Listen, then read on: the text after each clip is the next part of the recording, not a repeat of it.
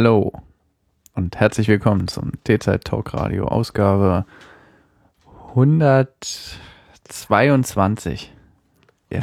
Mein Name ist äh, Johannes Heimann und mir gegenüber mal wieder Jan David Gude. Guten Abend.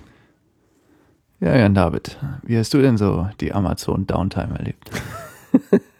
War, war nur ich nicht das, ne? Hä? Äh, Es war nicht nur bei dir, es haben noch andere Äh. Menschen in Europa mitbekommen. Wie lange war das eigentlich? Weil ich habe deinen Tweet gelesen, dass äh, das jetzt ja schon Apple Store Ausmaße annimmt. Nee, das war am Sonntag, am Sonntagabend irgendwie, Sonntagnachmittag, Sonntagabend, wirklich mehrere Stunden so alles so weg. Dann war es aber Montagabend nochmal. Ja, genau. Weil da war ich so, so, so Montag um 17 Uhr, ich so, oh, das Kabel, das muss ich unbedingt mal bestellen. So, geh so Amazon.de so, flup. Äh, okay. Ich glaube, ich habe gerade Amazon abgeschossen. Weil so wirklich genau ab der Minute war es weg. Ja, so ähnlich ging mir das auch. Sonntag irgendwie rumgeklickt, äh, irgendwas geguckt, dann so, kein Amazon, so. It cannot compute. Jetzt ist kein Amazon. Kurz auf äh, justdownforme.com äh, gegangen, so, no, it's not you. It's Gleich mal me. Screenshot machen, das kann nicht wahr sein. Ja. Was? und dann Montag, also montags war ich, äh, habe ich gearbeitet und dann abends so auf der Heimreise im Zug dann so auf, auf Amazon shoppen gegangen, so, hä, was? Dann Twitter auf, dann du so, äh, dann du da, deinen Tweet gelesen, so, okay, ist es jetzt immer noch down oder schon wieder? Schon weil ich, wieder. Weil ich hatte in der Zeit nicht mehr geguckt, deswegen hätte genauso gut sein können, dass es die ganze Zeit down war, aber was, das wäre echt gerade für so, ein- peinlich, für so eine Cloud Storage, äh, äh, Cloud äh, Computing Firma. Gell, Also, die vor allen Dingen auch jetzt mal so relativ viele Bestellungen pro Minute abwickelt, ist das doch dann schon war das denn eigentlich nur Äh. der Online-Shop für, für, für, die Auch. Amazon Fire Phones ging nicht mal mehr an. ja gut, da hatte eh keiner eins. Ja, aber die drei Leute, die eins haben, die haben so was? Das liegt doch in der Schublade, bei denen das tut es doch keiner ernsthaft. ähm, äh, also ging, was heißt, die funktioniert nicht richtig. Und ähm, Amazon Web Service, das war auch komplett down oder was? nein, aber die, die Streaming-Dienste waren auch weg und so. Okay, aber wenn ich jetzt zum Beispiel meinen Glacier oder S3 oder nein, EC2 Gottes Willen. Nein, nein. hätte ja sein können, wenn, Also, soweit ich weiß nicht, nee. Das wäre wirklich dann wäre nämlich Tumblr auch down gewesen. Ja, eben. Weil Und dann wäre das Internet explodiert. nicht nur das, es wären ja noch so ein paar andere Sachen weg gewesen. Was ist denn noch groß und hängt an Amazon? Sehr viel, zum Beispiel Airbnb oder so hostet da auch und ach, allem. Da hosten quasi alle, die irgendwie was auf sich halten. Ist Tumblr eigentlich wirklich da immer noch? Das kostet doch Schweine viel Geld. Ist skalierbar. Ja, aber wenn du halt mal so eine bestimmte Größe erreicht hast und du abschätzen kannst, dann kannst du das, glaube ich, selber günstiger hosten. Weiß ich nicht. Muss sich ja um den Kram kümmern. Keine Ahnung. Ja, auf jeden Fall. Ich, gut, ist jetzt bei mir persönlich nicht irgendwie zu Ausfällen oder sonst was gekommen. Äh, und ich hatte jetzt auch keine dringenden Bedürfnisse von Sachen, die ich kaufen musste und nicht konnte. Von daher war es nicht so schlimm, aber verwirrend war es dann schon. Sehr verwirrend. Wie, wie soll man denn sonntagsabends sich so Goodies bestellen, die man sonst nirgendwo kriegt? Stellt man ja noch in Frage, ob man das wirklich braucht. Gell? Nein, tut man nicht. Doch, in der Und- Zeit, wo dein Amazon down, down ist. Achso, ja gut, ist natürlich ja, aber Verlust. ja dann wieder. Man kann es ja nicht auf die Wunschliste schreiben. Ja, eben. Was soll man denn da machen? Das ist quasi. Da ist denen dafür Geld durch die Lappen gegangen sein muss. Ja, also es muss ganz erheblich sein. Tja. Schon ein bisschen peinlich, ja. Ja, wobei, wie gesagt, wenn die, wenn man, wenn das nur der Shop und dieses Instant-Video, was keiner nutzt, äh, war, dann ist das ja zwar schlimm, aber Waren auch erschreckend wenig Tweets zu dem Thema. die waren wahrscheinlich alle auf Netflix.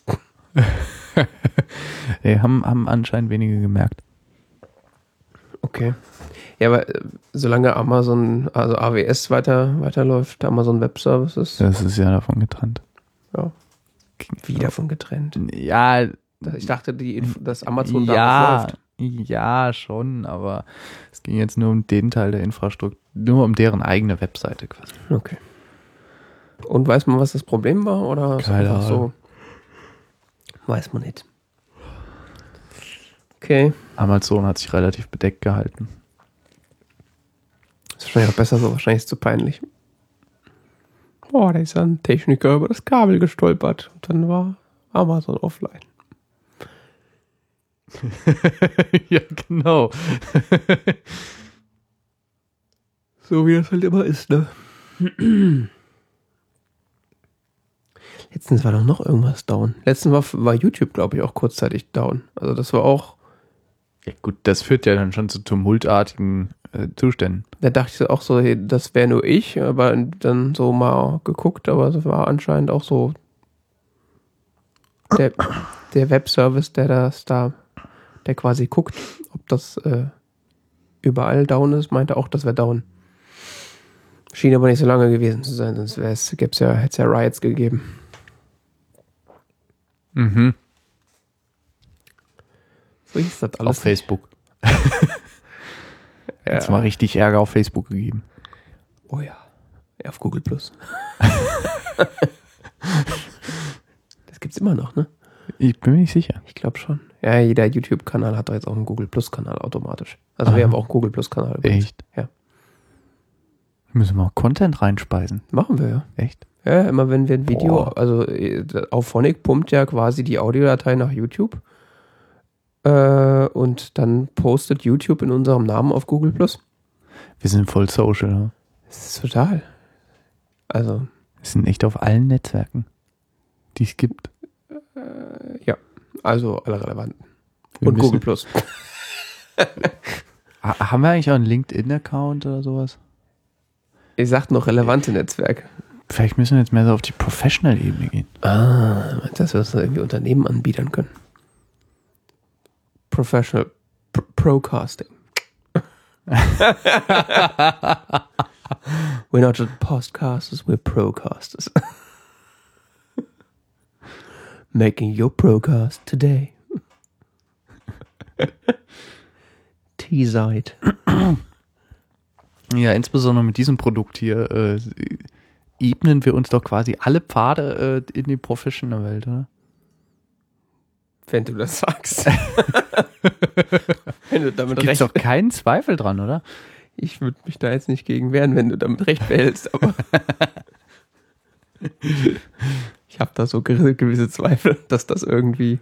Ich meine, so viel interessanten und relevanten Content, den wir hier verbraten, das ist äh, selten geworden heutzutage in dieser modernen Welt. Das äh, sagst du jetzt so äh, spöttisch, das stimmt ja sogar. Ich meine, wir sprechen ja schon über interessante Sachen teilweise, wo ich mir im Nachhinein denke, so, auch wenn ich mal so alte Folgen mir anhöre, so, oh, so heiße Eisen haben wir da angefasst. Das würden wir heute auch nicht mehr machen, ne? Dann hörst du das an, so, wow, gar nicht so dumme Gedanken. Aber äh, wir, sind, äh, wir machen das. Vielleicht sollten wir mehr heiße Eisen anfassen.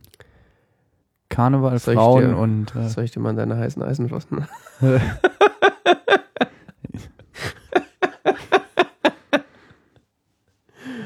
Aber wir machen das zu casual, das ist das Problem. Also wir müssten halt noch so ein bisschen Business Speak äh, generieren und das halt auch so meinen. Content Also Marketing, Enterprise Schnuffi Buffi. Sch- Structural Consulting. Enterprises.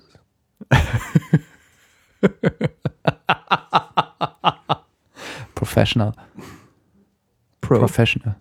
just Pro. Just Pro. Too professional. Just Pro. We're the Pro in podcasting. There's no I in podcast. Let's just Pro. oh Gott. Das Schlimme Eigentlich ist ist das hier ein Marketing-Podcast. eigentlich schon. Auch wenn ich mir so Werbung teilweise immer angucke, denke ich so, oh Gott, so eine Idee hätte ich irgendwie beim Kacken haben können. so. Jetzt weißt du, wie Werbung entsteht. Ja, man, ordentlich scheiße halt. Ne? Das hat Luke Mockridge ähm, erzählt Wo hast du den denn gesehen? bei TV Total. Schon wieder? Ich weiß es nicht, war eine Aufnahme auf Facebook. Achso. Das ist die Kids der 90er. Ja, genau. Ja. Wo er auch irgendwie meint, wie sind denn die Gummibärchen, äh, die Gummibärchen, die Glücksbärchen entstanden, ja? So. Saß einer mal so ein TV-Produzententeam. Oh, Alter, voll die geile Idee. Ja, das, ich weiß ja nicht, wie der so grundsätzlich so drauf ist, aber so immer, wenn ich ihn im Fernsehen sehe, ist das schon, der ist schon lustig, der Typ.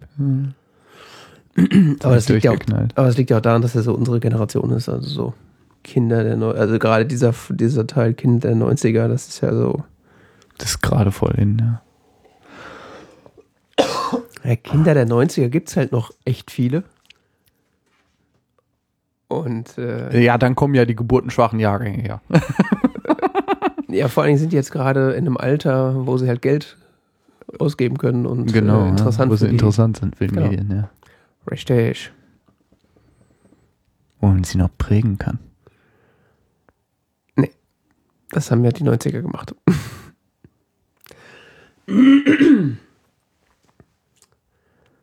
ja, ja. Den 90er. So. 50 Pfennige. Soll ich mal überleiten? Hä? Zu was denn? Was sich seit den 90ern nicht verändert hat, sozusagen. Was denn? Windows. Echt? Also soll ich, soll ich, soll ich so, so ein Chapter-Dings machen? Das könntest du machen, so ganz Meter auf der E-Meter-Ebene könnten wir das mal einsetzen. Dann setzen wir das nochmal ein.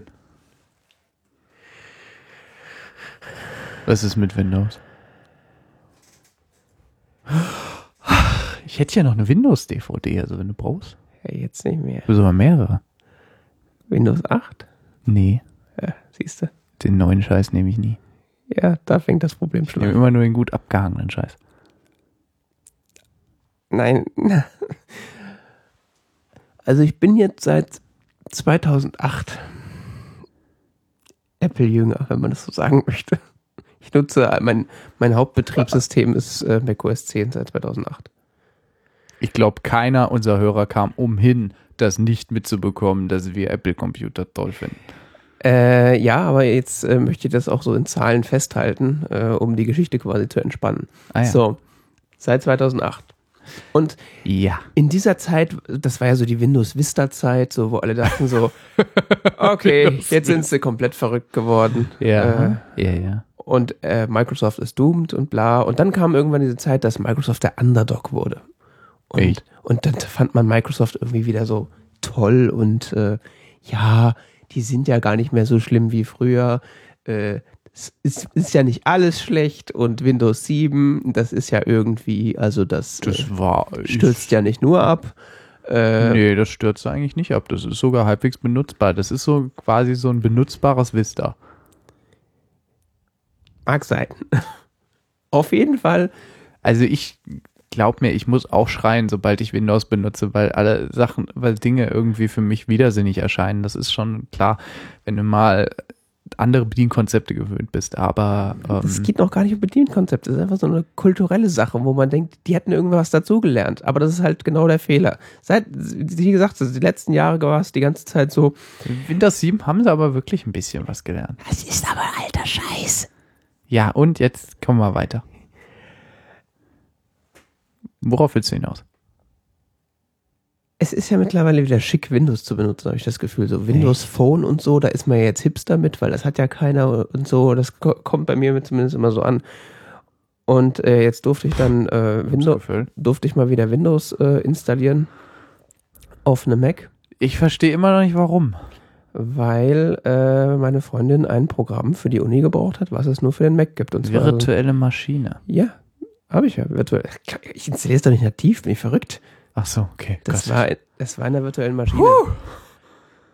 ich aber- dachte schon, Nein, Bootcamp und sowas. nee, das geht ja auch. Aber warum sollte man, wenn man nur ein Programm braucht? Ja, eben. Aber das ändert ja nichts daran, dass man trotzdem irgendeine Art Installationsmedium braucht, sei es ein physisches oder ein virtuelles Medium. Dann kauft man da sich halt so eine Lizenz im Online-Store. Äh, und äh, Da fängt der Fehler schon an. Ja, man, ich Was für weiß, im Online-Store hast du denn eine Lizenz gekauft? store.microsoft.com slash de. Knallst dir, kaufst dir irgendwo auf Ebay eine Windows 7 Professional 64-Bit-Lizenz für 20 Euro. Ja. Das Kriegst du aber, auch noch so ein Plastikscheibchen dazu geworfen. ja, Kann man ja wegwerfen. das ist aber, das, das will ich aber nicht. Ich will nicht was, also unabhängig davon, was ich will, sollte es ja, in dem du Fall. willst dir den Lizenzcode ausdrucken, was weiß ich, keine Ahnung, nein, also per E-Mail kriegen. Nein, nein, nein, nein, nein das, darum geht's gar nicht. Also erstmal davon- davon mal abgesehen, was ich will, es sollte Windows 8.1 Professional sein, weil, weiß ich nicht, habe ich nicht hinterfragt, ist mir auch egal. Das sollte es halt sein. Professional. Ja. Ist das nicht schweineteuer? Für Studenten irgendwie 50 Euro oder so. 50 Euro, das ist schweineteuer. Statt 300 Euro oder was das dann kostet. Ja. Auf jeden Fall äh, war das nicht meine Entscheidung, sonst hätte ich wahrscheinlich auch eher ein Windows 7 genommen. Aber grundsätzlich die Idee, wenn man sich ein Betriebssystem installiert und denkt so, ich lade mir ja jetzt auch nicht Ubuntu 9 runter, weil das ist abgehangen, das ist toll oder so. Oder das hat irgendwie, da haben mir die Icons so gut gefallen. Ja, nur Logik und Windows. Hä? Trotzdem, wenn ich, ich kaufe mir auch nicht den, Reality Distortion Field, das trifft meiner Meinung nach viel mehr auf Windows zu als auf alles andere. Ja, du willst den neuesten Scheiß. Warum auch immer. Der Nu- neueste Scheiß ist bei Microsoft noch nie der gute Scheiß gewesen. wie wir schon bei How I Met Your Mother gelernt haben. Newer is always better. Ja, okay. Nein, das ist halt, ich gehe da auch nicht, ich gehe doch nicht in den Mac App Store und lade mir ähm, äh, Laien runter, äh, OS 10.7, weil das so schön war oder so. Das ist doch völliger Bullshit. Ja, aber da wird ja, wird ja der alte Kram noch geupdatet. Windows 7 äh, äh, äh, Laien gibt es auch noch Updates für, das ist nicht das Problem. Ja, siehst du? Auf jeden Fall, wenn ich mir Kannst irgendwas, wenn ich mir irgendwas kaufe, dann kaufe ich mir das, das Neueste und das Schönste oder wie auch immer und nicht äh, irgendeinen Dreck von vor fünf Jahren.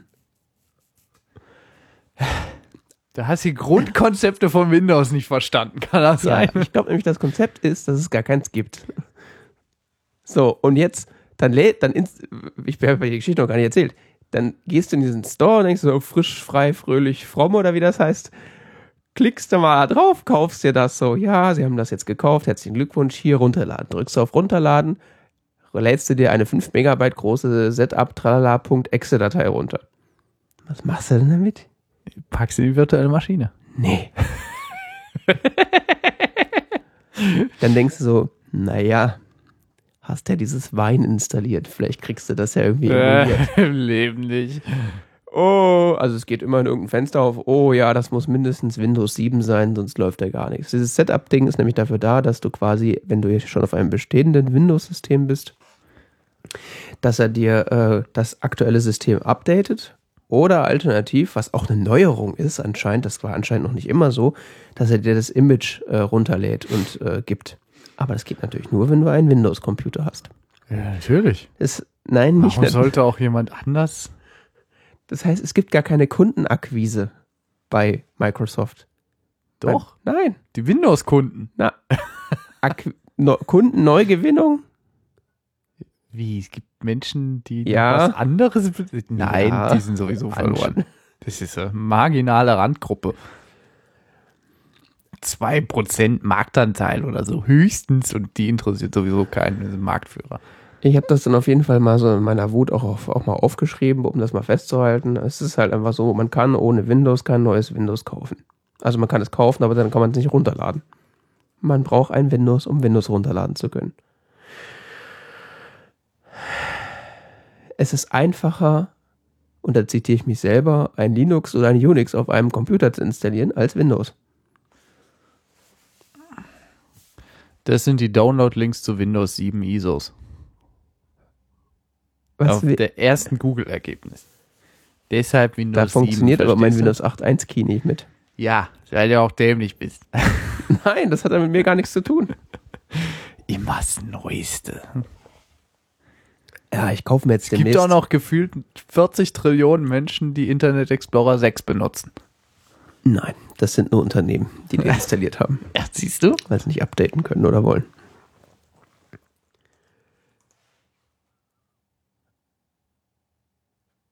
Und da man ist mir immer dann, noch runterladen mit Outlook Express. ja, super. Und da ist mir dann wieder aufgefallen, dass Microsoft in ihrem, in diesem, dieses You had one job. Den einzigen Job, den die haben, ist Software zu schreiben. Und selbst das können sie nicht. Wieso? Haben sie auch geschrieben. Ja, Sie kriegen sie dir nur nicht übermittelt. Aber okay, fa falsche, Anna falsche Software zu Aussage. verkaufen ist eher Ja, ihr Problem. Falsche Aussage. Sie, das mit der Software, dass sie das nicht können, das ist ja jetzt auch nichts Neues. Das, seit Generationen ist das ja überliefert worden quasi. Ihr einziger Job ist, Software zu verkaufen. Und selbst das können sie nicht. Was ist das denn? Also da war ich wirklich so, Du kaufst dir halt einen Windows-Computer, entweder Windows-Lizenzen selber Das kauft kaufen. keiner. Das, nein. ja, ich weiß, das ist ja, Das ist so. deswegen datet aber auch niemand ab. Ja, richtig. Die kaufen sich eine neue Büchse und stellen die sich unter den Schreibtisch. Fertig. Ende Gelände. Da ist dann halt, weißt du, so kenne ich das aus meiner Umgebung. Menschen, die Windows benutzen, die benutzen das so lange, Die bis ihr nutzen ja kein bis ihr Windows. Computer die leben damit irgendwie. Ja, das ist ja das die- Problem. nutzen halt ihren, ihren, ihre Büchse, die sie da haben, bis er auseinanderfällt und dann kaufen sich eine neue Büchse. Da ist halt das neue Windows drauf und das nervt dann irgendwie, weil das irgendwie scheiße ist, weil das alles anders ist, als was es vorher war. Und dann wirst du herbeigeordert, um zu erklären, was da jetzt eigentlich, wie man das jetzt macht. Und sitzt du vorm Computer und fragst dich, wie man das macht. Und findest es dann raus und zeigst es Menschen. Und irgendwie zwei, drei Jahre später ist die, ist die Möhre dann hinüber und wird eine neue gekauft. Und wieder gilt für Windows Laptops. Und da ist neues Windows drauf. Fertig. Upgrade macht da niemand. Es gibt auch Menschen, die machen Windows Upgrade, klar, aber dann kann, machst du das ja von Windows auf Windows. Und dann ist es auch scheißegal, ob du da irgendwie andere Version hattest, klar. Das stimmt. Also das habe ich mir natürlich auch die ganze Zeit gedacht. So ja, das, diesen Fall, den ich da jetzt erlebt habe, das gibt's ja eigentlich Aber gar ein nicht. Linux-User oder ein Mac-User, der sich ein Windows kauft? Also bitte. Nein, das gibt's schon oft. Also gerade die, die Mac-User, die dann irgendwie so in der Parallel, in der virtuellen Maschine Ich was weiß, dass es das gibt. Es ist gar keine Frage, dass es das gibt. Aber es ist vermutlich am Gesamtmarkt ein Anteil, dass es denen scheißegal ist, dass sie einfach nicht darüber nachdenken. Ja, das stimmt auf jeden Fall. Und da habe ich natürlich auch drüber nachgedacht, dass das natürlich äh, überhaupt nicht in ihr Beuteschema fast, passt, weil ähm, Kundenfreundlichkeit und so ist ja sowieso egal, weil das kommt ja sowieso alles mit der Hardware mit. Ja, es soll vermutlich auch so einfach wie möglich sein für die Leute, die, die Windows benutzen. Ja. Ja, dann müssen die sich nicht noch mit sowas rumplagen wie ein ISO oder ein ISO auf einen USB-Stick machen Ja, oder aber das, also Problem, Kram. das Problem ist ja völlig, völlig zu umgehen. Ich meine, wenn die, wenn die merken, du bist gerade auf einem, das sehen sie auf der Webseite oft, mit was für einem System du gerade auf noch dem. irgendwas mit Kopierschutz zu tun und all diesen ganzen Scheiß, der Microsoft da immer macht. Die könnten ja auch einfach sagen, okay, wir sehen, du kommst gerade mit einem Windows auf, unseren, auf unsere Seite, dann laden wir dir das runter und wenn es kein Windows ist, dann bieten wir dir das ISO an oder solche Geschichten. Das ja, ja wahrscheinlich alles. guckt die, die, soweit ich weiß, guckt die Software auch, was du genau brauchst, was für ein Upgrade oder so. Und lädt dann nur entsprechende, die entsprechende Datei runter oder so. Und wie machen das dann so Gamer, die sich so ein PC selber zusammenstecken, wo kein Betriebssystem drauf ist? Die kaufen sich das. Im Laden oder was? ja, wie denn sonst? Guck nicht so entgeistert. Was? Äh, Okay, auf jeden Auf Fall. DVD. Oder so. Und wo ich steckt weiß man das es dann? nicht, keine Ahnung. Wo steckt man das dann rein? In den Lüftungsschlitz oder was? Da fängt's ja an. Ich weiß nicht, du hast Halt- irgendwie eigenartige Probleme. Halt dich dann vor die Webcam. Ja, lies mal da bitte die Unebenheiten in der, in der, in der DVD. Ich habe keine Ahnung. Also bevor ich mich jetzt unnötig weiter aufrege, ist auf jeden Fall, Microsoft hat sich über die letzten Jahre kein bisschen verändert. Das ist alles noch genau die gleiche Bruchbude wie 2008 und ich bin froh, Googeln dass wir das, doch mal Windows 8.1 kaufen. das habe ich, das hab ich alles schon gemacht. 44,90 Euro Software-Discount. Elektronischer Software-Download.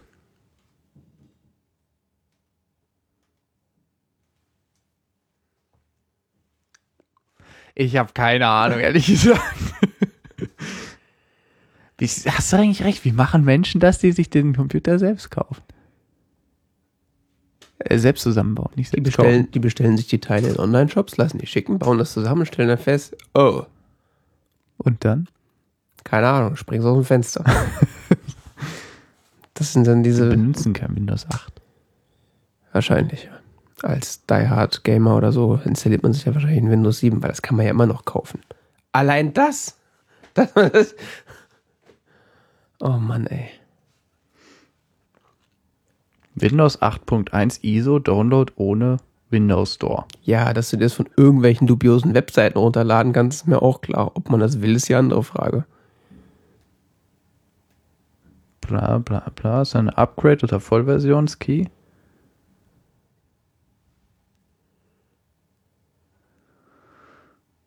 Laden Sie das, Windows 8 Setup Tool runter. Zunächst starten Sie das Setup Tool. Auf meinem Mac. Mhm. Ja, und wenn man gar kein Betriebssystem hat? You're fucked. Nee, dann kannst du ja auch keinen USB-Stick, du brauchst ja irgendwas, wovon du starten kannst. Ja. Du musst jetzt einen USB-Stick oder einen DVD kaufen. Aber du brauchst in jedem Fall schon mal ein Windows. Oder irgendwo. nimmst du einen anderen Windows-Computer und machst dir da drauf. Das ist doch alles okay, ist doch alles geritzt. Hm. Damit haben auch die Leute, die sich den selbst zusammenbauen, ge ge geklärt. Was ist denn? Das ist der größte Bullshit, den ich je gesehen habe. Noch einfacher kann es Microsoft jetzt auch nicht machen, oder? Also ich möchte festhalten, Microsoft ist weiterhin der größte Dreck. Soll ja ein neues auch. Office für Mac geben, ja? Ja, ja, ganz toll, ist mir scheißegal. da habe ich dann, Dir vielleicht scheißegal, Da aber in der Corporate-Welt wird nur Office eingesetzt. ja, ist mir also trotzdem scheißegal. Das ist mir so egal. Ich habe ja sogar ein bisschen, ich habe ja sogar äh, drüber nachgedacht, ob ich mir nicht diese, ähm, gibt ja diese University 365 Lizenz für Office. Ja, Äh, die kostet irgendwie 70 Euro, 60 Euro. ja. Ich glaube offiziell 80, wenn man weiß wo, dann kriegt man die auch für 60, 70. Äh, da hat man dann vier Jahre Office äh, und ein Terabyte OneDrive. Aha. Ähm, ja, aber nee. Warum? Das Terabyte, Terabyte OneDrive wäre interessant. OneDrive. Du willst Daten bei Microsoft lagern? Nachdem Microsoft in den letzten Jahren schon berühmt wurde durch so Aktionen wie, wir haben mal Bilder von dir gelöscht, das sind nämlich pädophilen Bilder. Das waren die einzigen Bilder von meinem Kind. Du Schwein! wir haben sie mal für dich gelöscht. Ja, natürlich nie unverschlüsselt. Ich lade doch nichts unverschlüsselt. Ich glaube, das tun die meisten Leute. Ja, andere Leute nutzen dieses Windows ja auch. Also da kann ich ja sowieso nicht keinen Erbarmen mehr mit haben. Außerdem OneDrive. Gibt's das für einen Mac dann oder was? Ja, natürlich. Echt? Ja, ja klar. Gibt's dann eine so Syncing-App? Ja, das ist wie Dropbox. Ja, auf jeden Fall habe ich da auch drüber nachgedacht und dachte dann so, wisst ihr was, fickt euch. Wenn ihr mich mal schafft, ein Betriebssystem so auszuliefern, dass, dass man das installieren kann, dann äh, gucke ich mir das gar nicht erst an. Lustigerweise äh, hat meine Freundin dann auch ähm, das äh, Office gebraucht und hat dann habe ich und wollte dann äh, so Backup-technisch wegen Office großer. Daten. Nee, 365, also das, Äh. dass, dass sie beides nutzen kann. Du kannst dann halt auf dem iPhone, auf dem iPad, auf dem Mac und auf dem PC nutzen. Aha. Auf jeden Fall, äh, so Backup-technisch war das ja dann ganz sinnvoll, dass man äh, für bestimmte Sachen dann, dann dieses OneDrive benutzt, was dann knallhart abgestürzt ist, als die Datenmengen größer geworden sind und dann nicht mehr wusste, wo das eigene Verzeichnis liegt. Ja. Klassiker. Slow Clap. Was mich dann zu meinem nächsten Punkt bringt. Ich, ich habe noch keine Syncing-App gefunden, die, ähm, die, die, die, die so funktioniert wie. Ach, du möchtest jetzt über sowas reden. Ja, wäre passend. Äh, soll, soll ich, ich mach mal ein Chapter. Das musst du nicht jedes Mal sagen. Sag ich, wenn du das tust. Ähm, ich habe noch keine, ach schon klar. Ähm, ich weiß, ich habe noch keine äh, Syncing-App gefunden, die wirklich zuverlässig synkt. Ist das am nächsten drankommende war noch ähm, Dropbox. Ja. Ja. Ja, Also so richtig Synchronisation mit einem mit einem Server. ja. Hast du da Probleme mit Dropbox gehabt? Ja, zwischenzeitlich hat er mal immer mal wieder Dateien gehabt, wo so keine Ahnung, was das ist, damit mache ich nichts. Oder so hat mir plötzlich in den Dateinamen reingeschrieben äh, Unicode-Fehler oder sowas. Nö, das hatte ich überhaupt nicht. Von Dateien, die ich von Leuten mit Windows bekommen habe, wo dann der Dateiname falsch kodiert war. Für Dropbox. Okay. Auf dem Mac. Nee, das hatte ich noch nicht. Also weswegen ich darüber sprechen äh, wollte, äh, war vor allen Dingen, also das wirst du ja wahrscheinlich auch noch dran erinnern, dass Dropbox mal dieses äh, University Speed Race gemacht hat. Ah, ja, ja. Ja, da habe ich eine E-Mail bekommen. Das habe ich jetzt auch nicht haben mehr. wir alle eine E-Mail bekommen, die da quasi mitgemacht haben. Also Dropbox hat mal irgendwie so eine Veranstaltung gehabt, dass man irgendwie sich mit seiner Space Universität, Race ah, Space Race, genau, dass man sich mit seiner Universitäts-E-Mail-Adresse äh, bei Dropbox so mitregistriert und ich weiß nicht, ob man sonst noch irgendwas machen musste. Auf jeden Fall hat man irgendwie 20 Gigabyte geschenkt gekriegt bei denen. 25 25 Gigabyte. insgesamt, wenn man dann das, äh, also die ganze, es funktionierte so, dass Leute äh, sich registrieren mussten irgendwie über ihre über ihre Uni-Adresse oder sowas. Man musste irgendwie mit der Uni sich in Verbindung bringen und dann ähm, umso mehr Leute sich von einer Uni ähm, registriert haben, umso mehr wurde dann gigabyteweise dann freigeschaltet. Ah, okay. Man konnte dann so verschiedene Tiers erreichen. Wenn so und so viele Leute von der Uni waren, dann haben, die haben alle erstmal 5 Gigabyte bekommen, 10, 15, 25 oder so ging das. Mhm. Ja, genau, es sollte ja quasi so, welche Universität schafft die meisten Anmeldungen. Ja, die meisten Space Racer. Ja. Und äh, das läuft jetzt irgendwie aus im März. Und äh, was dann zur Folge hat, dass ich dann auf meine 8 GB zurückfallen würde. Also das, was man quasi, 8 GB ist bei Dropbox den, der Maximalbetrag, den man äh, an, an, an Speicher, den man haben kann, wenn man nichts bezahlt, glaube ich. Und dann war halt so die Frage, was mache ich jetzt? Weil ich habe, glaube ich, äh, also ich habe definitiv mehr als 8 GB in Dropbox momentan liegen. Ich nicht. Und ähm, deswegen ha habe ich auch mit dem Gedanken gespielt, auf äh, dieses OneDrive mal ausprobieren, was dann durch äh, grundsätzliche äh, Kunden oder sagen wir mal ähm, Bewahrheitung aller Befürchtungen, wie, wie, wie, sich, wie funktional Microsoft Software äh, ist, äh, hat sich das dann wieder erledigt gehabt. Und äh, dann gibt es ja noch dieses Own Cloud. Das betreibe ich ja in letzter Zeit äh, schon die ganze Zeit parallel. Und habe das jetzt auch mal so ein, ein Semester quasi mit meinen Dokumenten ausprobiert. Ähm, das hat aber so grundsätzlich das Problem, dass also die reine Synchronisation hat eigentlich ganz gut funktioniert, wenn denn der Client äh, die Verbindung gefunden hat. Also was gerade, das war eigentlich eine ganze Zeit lang nicht, aber was jetzt gerade so die letzten Wochen wieder passiert ist, dass einfach so äh, dass das OwnCloud-Symbol in der Statusbar einfach so grau geblieben ist und du dann draufgegangen bist und so, ja, keine Verbindung zum Server. Und so, okay, ist mein Server down, gehst auf den Server drauf, alles in Ordnung. Äh, schließt die App, startest die App neu, äh, verbindet sich wieder komplett normal. Das heißt, er hat einfach teilweise die Verbindung nicht mehr gefunden, warum auch immer, und hat es dann halt auch so gelassen. Ja, bei mir hat er dann auch selektiv bestimmte Dateien nicht gesynkt, konnte mir aber auch nicht sagen, warum nicht. Und, Ja. Und dann kommt natürlich noch hinzu, dass OwnCloud. und äh, dieses lustige, äh, alle so und so viel arbiträre Zeit, äh, arbiträrer Zwischen, äh, wie sagt man, Zeit, äh, Zwischenzeitabstand, pff, keine Verbindung gefunden. Hm. Ja, genau, das wie bei dir. Ja. Und dann kommt natürlich noch das Problem hinzu, dass, äh, dass man Dropbox ja selber hosten muss. Und da muss man natürlich erstmal, äh, Uncloud. äh, meine ich ja, OwnCloud selber hosten, dass man äh, quasi erstmal einen Anbieter findet, der einem halt auch den entsprechenden Speicher anbietet. Weil aktuell läuft das halt so auf meinem E-Mail-Server, also auf meinem äh, äh, Uberspace E-Mail-Server so nebenbei mit. Du kannst ja weiteren Speicher einbinden. Ja. Aber, Geht doch jetzt. Ja. Du kannst auch mehrere Uncloud-Instanzen verknüpfen. Ja. Das geht alles. Man muss nur wollen. Also bei einer Software, die schon, die schon ihre Grundfunktion nicht so ganz erfüllt, da will ich das ja nicht noch äh, komplexer machen, indem ich dann mehrere von denen zusammenschmiere.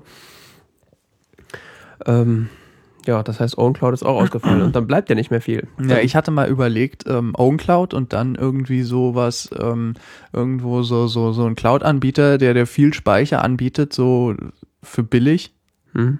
mit einem SFTP-Zugang gibt's nämlich, wo es dann irgendwie so ein Fünfer oder ein Zehner im Monat kostet, dafür kriegst du einen Terabyte oder so. Ja. Und das dann wiederum in die OwnCloud einbinden, sodass du dann auch mit Syncing hast und so. Das geht nämlich. Ja, ob es dann funktioniert, ist halt die nächste Frage. Ja, und ob man das dann bezahlen will und überhaupt und alles. Ja. Und dann, einfach Google Drive klicken oder so. ja, habe ich dann auch drüber nachgedacht, aber Google, weiß nicht. Ist halt Google, ne? Ja, und also ich habe ja, ich nutze ja weiterhin Dropbox äh, für so Synchronisation von bestimmten Apps. Das heißt, ähm, Dropbox müsste ich so oder so weiter benutzen. Und äh, ich wollte eigentlich meine Syncing-Clients, irgend- äh, meine Syncing-Geschichten irgendwie reduzieren und nicht noch breiter machen. Und ich weiß nicht, Google Drive fühlt sich halt genauso eklig an wie OneDrive. Also das ist halt. Ich finde ja diesen, diese- diesen Chrome schon invasiv. Also das ist ja. Der, der knallt ja mir auch irgendwelche Glocken in die Symbolleiste und macht irgendwelche Sachen, von denen ich nicht weiß, was das soll. Die kann man abschalten. Ja, ja, habe ich auch gehört. Es, ist, äh, es erfordert aber den wahren Krieger, äh, das rauszufinden, wo. Nach Das ist Jahren. Ein bisschen wie, wie, ähm, äh, wie, wie sagt man, Heilige Gral. Ja, nach, nach Jahren der Recherche hat man das dann rausgefunden. Ja, da, ja. ist auch jede Version wieder woanders. Ja. Auf jeden Fall, äh, Google Drive fühlt, fühlt sich halt auch so ein bisschen schimmelig an. Und Aber dann- billiger, je nachdem, was man braucht. Das stimmt, aber dann viel halt, blieb halt auch nicht mehr so viel übrig, ehrlich gesagt, weil, keine Ahnung, so Box.net oder was es da alles gibt oder wie das heißt. Keine Ahnung. Ja, und dann kam mal diese Space Race äh, E-Mail von Dropbox, wo sie gesagt haben, äh, hier, guten Tag, äh, da hast bald nicht mehr genug Speicher, ähm, kannst aber auf Pro upgraden, wir schenken dir 30 Prozent. Ja. Und dann habe ich mal Die Pro-Account 30%. gekriegt. Da, wenn du deine Mail gelesen hast, kriegst du das 30 Prozent günstiger. Ich lese doch sowas nicht. Gut, dass ich hier drüber rede. Ja, auf jeden Fall habe ich mir dann einen Pro-Account geklickt und habe jetzt 69 Euro für ein Jahr Hier Dropbox steht Pro bezahlt. 50 Prozent. Was? Jetzt Upgrade durchführen und 50 Prozent sparen. Scheiße. Wann kam die Mail? Hätte ich noch warten müssen. Nee, das ist die, das, dein Space Race läuft aus. Ähm, wir hatten hier im Konto 15 Gigabyte gut geschrieben, endet am 4. März. Danach wird Ihr Speicherplatzkontingent automatisch auf 9 Gigabyte zurückgesetzt. Von wann ist denn die E-Mail? Ja, vom 2. Februar.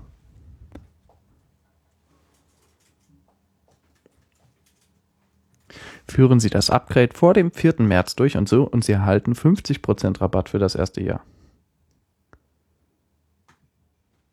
Ah, und hier steht, Sie brauchen lediglich, warte mal, für sich und Ihr Team. Ah, okay, für privat ist nur 30%, ja. Dropbox Pro. Okay, jetzt war ich gerade ein bisschen. Aber Dropbox Professional kriegt 50%. Professional. Ja, für, für Unternehmen. Ja, ja, ja gut, das ist, aber auch, das ist aber auch grundsätzlich teurer als Dropbox Pro. Ja, ein bisschen, ja. Kostet, glaube ich, 12 Euro oder so. Ja. Ja, auf jeden Fall habe ich mir dann einen Dropbox Pro Account geklickt und habe jetzt irgendwie 69 Euro für äh, ein Jahr Dropbox Pro, das heißt ein Terabyte geklickt. Was okay ist. Ja, okay. Und nutze das jetzt halt auch, sagen wir mal, etwas massiver, weil jetzt kann ich ja. Hab da weiterhin mein äh, verschlüsseltes äh, Verzeichnis drauf. Also so ein NKFS. Aha. Und habe damit quasi und habe jetzt OwnCloud quasi komplett gekickt vom System, weil also ich nutze OwnCloud immer noch und zwar für meine Om Omnifocus-Synchronisation. Aber für alles andere, so wenn, wenn das ein Desktop-Client braucht, ist das völlig unbrauchbar. Also. Und ach ja, genau. iCloud Drive gibt's ja auch noch.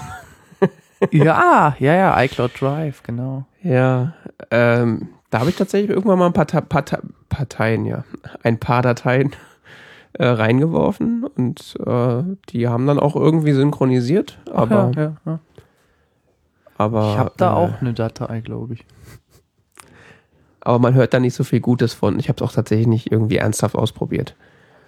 Äh, und dann Ja. gibt es halt noch das Problem, es gibt halt keine App dafür auf dem iPhone. Das ist dann halt nur mit den, das ist halt alles so. Ah, Äh, deine Dropbox ist die verschlüsselt, oder? äh, das, was ich will, das verschlüsselt ist, ist verschlüsselt, ja. Achso. Okay. Ja, ich hatte so meine Probleme mit NKFS. Ja, da gab es irgendwie letztens so ein paar Probleme, gerade mit irgendwie OS X Fuse, hatte ich das Gefühl. Ja, genau. Das Das war alles ein bisschen durcheinander und dann ging irgendwann gar nichts mehr und dann, dann hatte ich irgendwie so, irgendwie habe ich keine Lust, meine Dokumente einer so äh, gebastelten Lösung anzuvertrauen. Ja, Und ähm, deshalb habe ich inzwischen die Full Disk Encryption an vom Mac. Hab die Dateien so auf dem Mac liegen, im ja. Dokumenteordner und der wird regelmäßig gesichert durch ARC. Das ist ja wiederum auch verschlüsselt. Wenn du willst. Ja, ja gut, die äh, Full Disk Encryption, Encryption habe ich auch an, aber das. Ja, das ist jetzt nur, weil das lokal liegt.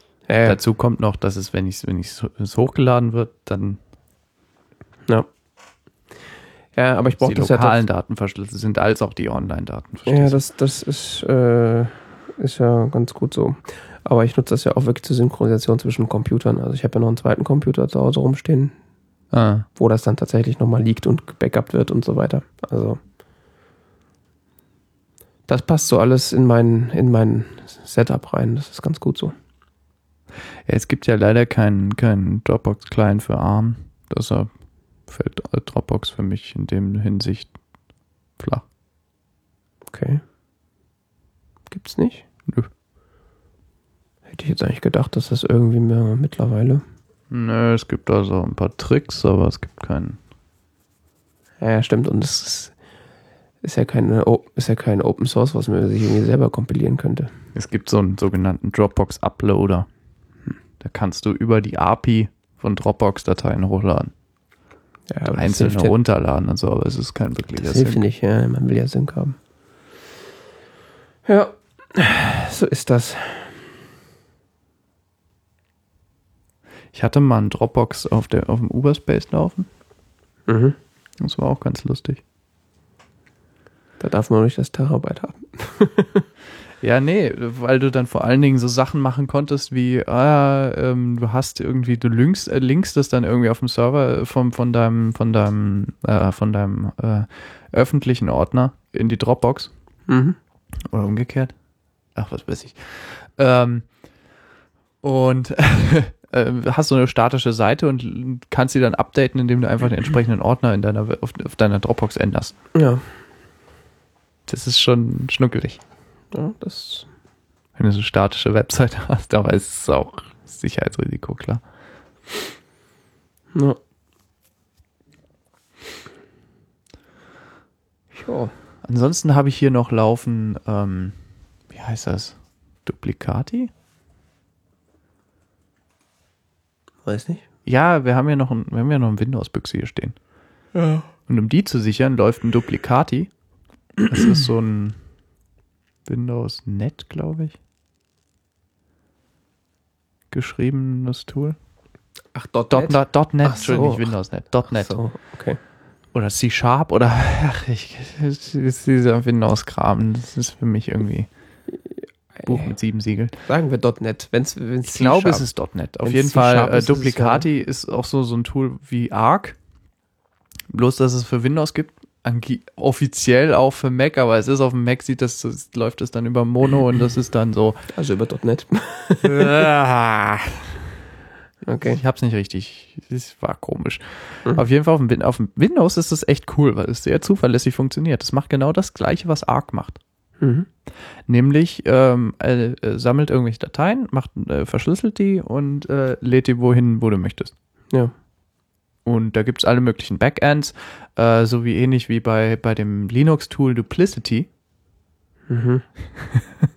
Gibt's da verschiedene Backends, wo er dann irgendwie nach Google hochlädt oder auf einem SFTP-Server oder sonst wie. Und hier mache ich so ein bisschen so Netzwerk-Backup. Das war jetzt auch kein richtiges Backup, als nicht externes, aber immerhin schon besser Doch, als ist nichts. ein richtiges Backup. Ist halt kein Offsite-Backup. Hä? Ist schon ein richtiges Backup. Ja, aber es ist nicht halt, Offsite. Das heißt, wenn hier die Bude in Flammen aufgeht, bringt mir das auch nicht viel. Ja, du hast auch andere Probleme. Richtig, als das äh, Außerdem hast du ja garantiert so die wichtigsten Daten nochmal bei Glacier oder so liegen.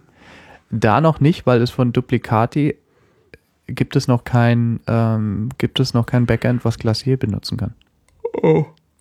Es gibt jetzt seit 2014, äh, so der zweiten Hälfte von 2014, eine Beta-Version von Duplicati 2.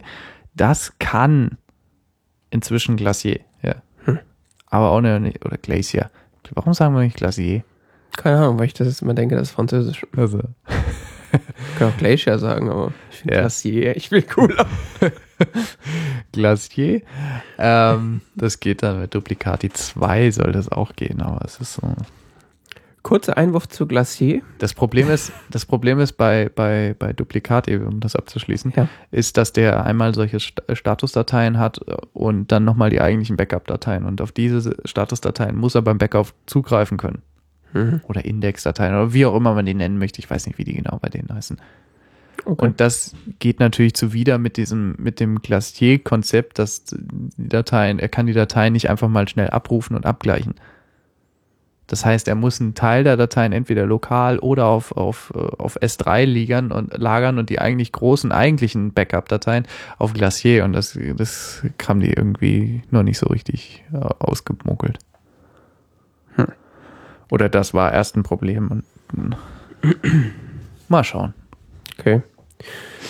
Äh, ich habe jetzt, äh, hast du jetzt eine kleine Glacier-Zwischenerzählung. Äh, Erzählung? ich habe heute eine Mail gekriegt von Amazon, ähm, dass ich doch eine Survey-Beantwort, äh, Befragung, ähm, mit, bei einer Befragung mitmachen soll, die irgendwie 15 Minuten dauert und dann würde man mir äh, 25 Dollar gut schreiben für mein Amazon Web Services Gesch Geschiss.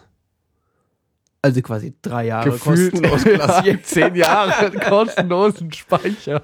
Habe ich jetzt nur so vorhin so kurz gesehen, da ich so, das mache ich auf jeden Fall. Oh, das will ich auch haben. Hast du nicht gekriegt, die Mail? Nee. Leit mal weiter. Vielleicht ist es, wenn es kein spezieller Link ist. Dann machst du die Umfrage und ich krieg das Geld gut geschrieben. das, ich leite ja alle Hörer weiter, dann kriege ich jedes Mal 25 Euro. 25 Euro. Dollar? 25, äh, 25 Dollar, ja. Ist schon viel, oder? Naja, für uns, die wir da so 50 Gigabyte irgendwie liegen haben, schon. Ich rechne mir jeden Monat so 30 Pfennige ab oder so. Okay, bei mir sind mittlerweile so 1,30 Dollar 30 oder so. Aber Ist ja schon ein Kaffee. also, äh, also ein Uni-Kaffee. ne, so teuer ist es noch nicht. Das ist 1,40 was ja. Also mit Pappbecher, was ja. Ja, Ähm, okay. Gibt ja auch noch in Keramik. Aber 25 Dollar sind ja fast zwei Jahre, das ist dann schon. Aber so für Leute, die das halt richtig benutzen, nicht nur so als Hack, wie wir das quasi machen, so für unsere wichtigsten Daten. Wie, wie, was ist hier Hack? Das ist doch kein Hack. Nee, es ist kein Hack, aber es ist so, sag mal, wir sind jetzt nicht die Hauptbenutzergruppe, äh, äh, sag mal. So S3 und, und Glacier ist ja wahrscheinlich eher so für die Big Player und richtig viele Daten ablegen und so. Also so über diese 1 Dollar noch was Rechnung, da lacht ja Amazon drüber. ja, das stimmt. Da stehen wahrscheinlich, das Komma steht wahrscheinlich sonst drei Stellen weiter hinten. Ja, wahrscheinlich. Da lacht man dann eher über die äh, 25 Dollar. Ja. Ja, eben. Oh, süß. Oh, ja. 25 Dollar. Tropfen auf dem heißen Stein. Tja. Das war da quasi unser Cloud Storage Shootout. Wa- Was bedeutet Shootout? Kennst du nicht? Es ist, ist so, ich weiß gar nicht, ob das so ein regulärer Ausdruck ist, aber so in diesen ganzen äh, Gitarren-Gear-Reviews auf YouTube und so, wenn halt bestimmte Pedale oder Verstärker oder so äh, quasi miteinander verglichen werden und so der Beste aus diesen, aus diesen äh, Geräten gekürt wird, dann nennt sich das irgendwie Shootout. Ich kenne Penalty Shootout. Vielleicht kommt das daher. Keine Ahnung. Vielleicht, ja. Was auch immer. Ja. Irgendwie war das ja jetzt auch eine, eine, so eine Zwischenkategorie, ne? Also ich habe das jetzt unter Konsumkritik abgespeichert. Kategorien, ist so. Man soll nicht so in Kategorien denken. Ja, eben. Das Schubladendenken tut nur weh. Schubladen denken, ja. Äh, dann kommen wir doch gleich zur richtigen Konsumkritik. Äh, ich würde aber vorher noch eine Pinkelpause einsetzen. Na, was? Eine Pinkelpause. So, da sind wir wieder. Neue Serie Neue Serie. auf Netflix. Oh, ja. Was? Hast du jetzt nicht mit gerechnet oder was? Nein, nein, äh, doch, ja. Äh, Ach, was weiß ich. So überrascht, das ist alles über, überwältigend. ja, Better Call Saul. bringst mich immer so durcheinander. Das ist meine aufreizende Schönheit, oder?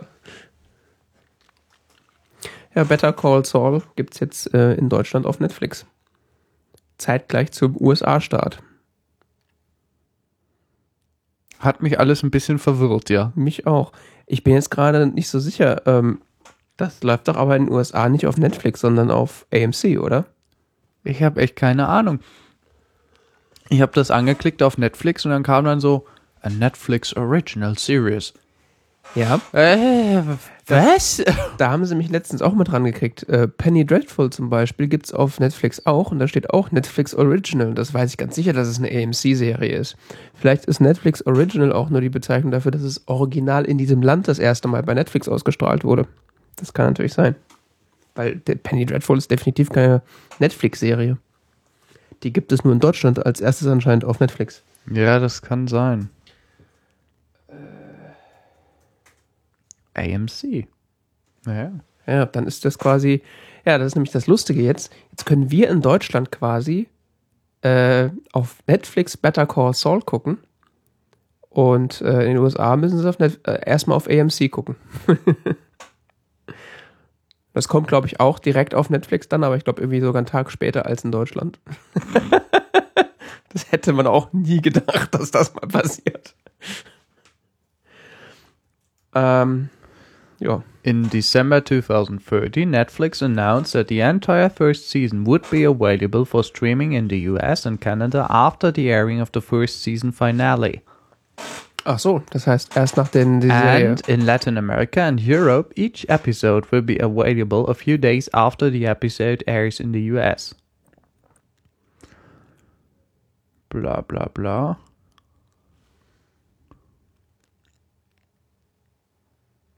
Bla bla bla. in United Kingdom and Ireland, blah, was acquired by Netflix. Äh, ja, es ist anscheinend in jedem Land ein bisschen anders. Ja, das ist ja die. Aber Netflix hat sich die Rechte daran gekauft, ja. Cool. Ähm, ja, äh, Better Call Saul. Jeder, der Breaking Bad gesehen hat, äh, ist dieser Ausruf ein, äh, ein Begriff. Ähm, Better Call Saul ist eine Prequel-Serie zu Breaking Bad. Und ähm, ich habe die so geguckt, ohne wirklich mich darauf äh, in irgendeiner Form vorzubereiten. Ich habe weder was darüber gelesen, noch ich habe nur Wie bereitest du dich denn vor? Machst du ein paar Übungen, ein bisschen strecken, ein bisschen warm machen? Naja, es, man kann ja durchaus äh, so inhaltlich ich bin erst noch über dreimal im, Block gelaufen. Ich muss mich ein bisschen vorbereiten. man, man kann sich ja durchaus Aufwärmen. inhaltlich über die Serie vorher informieren, bevor man da reinguckt. Also so, worum geht's ungefähr und solche Geschichten. klar. Äh, das habe ich überhaupt nicht gemacht. Ich habe nur mitbekommen irgendwann mal, dass es halt da eine Serie über eben diesen windigen Anwalt namens Saul Goodman geben soll, der aus Breaking, aus Breaking Bad bekannt ist.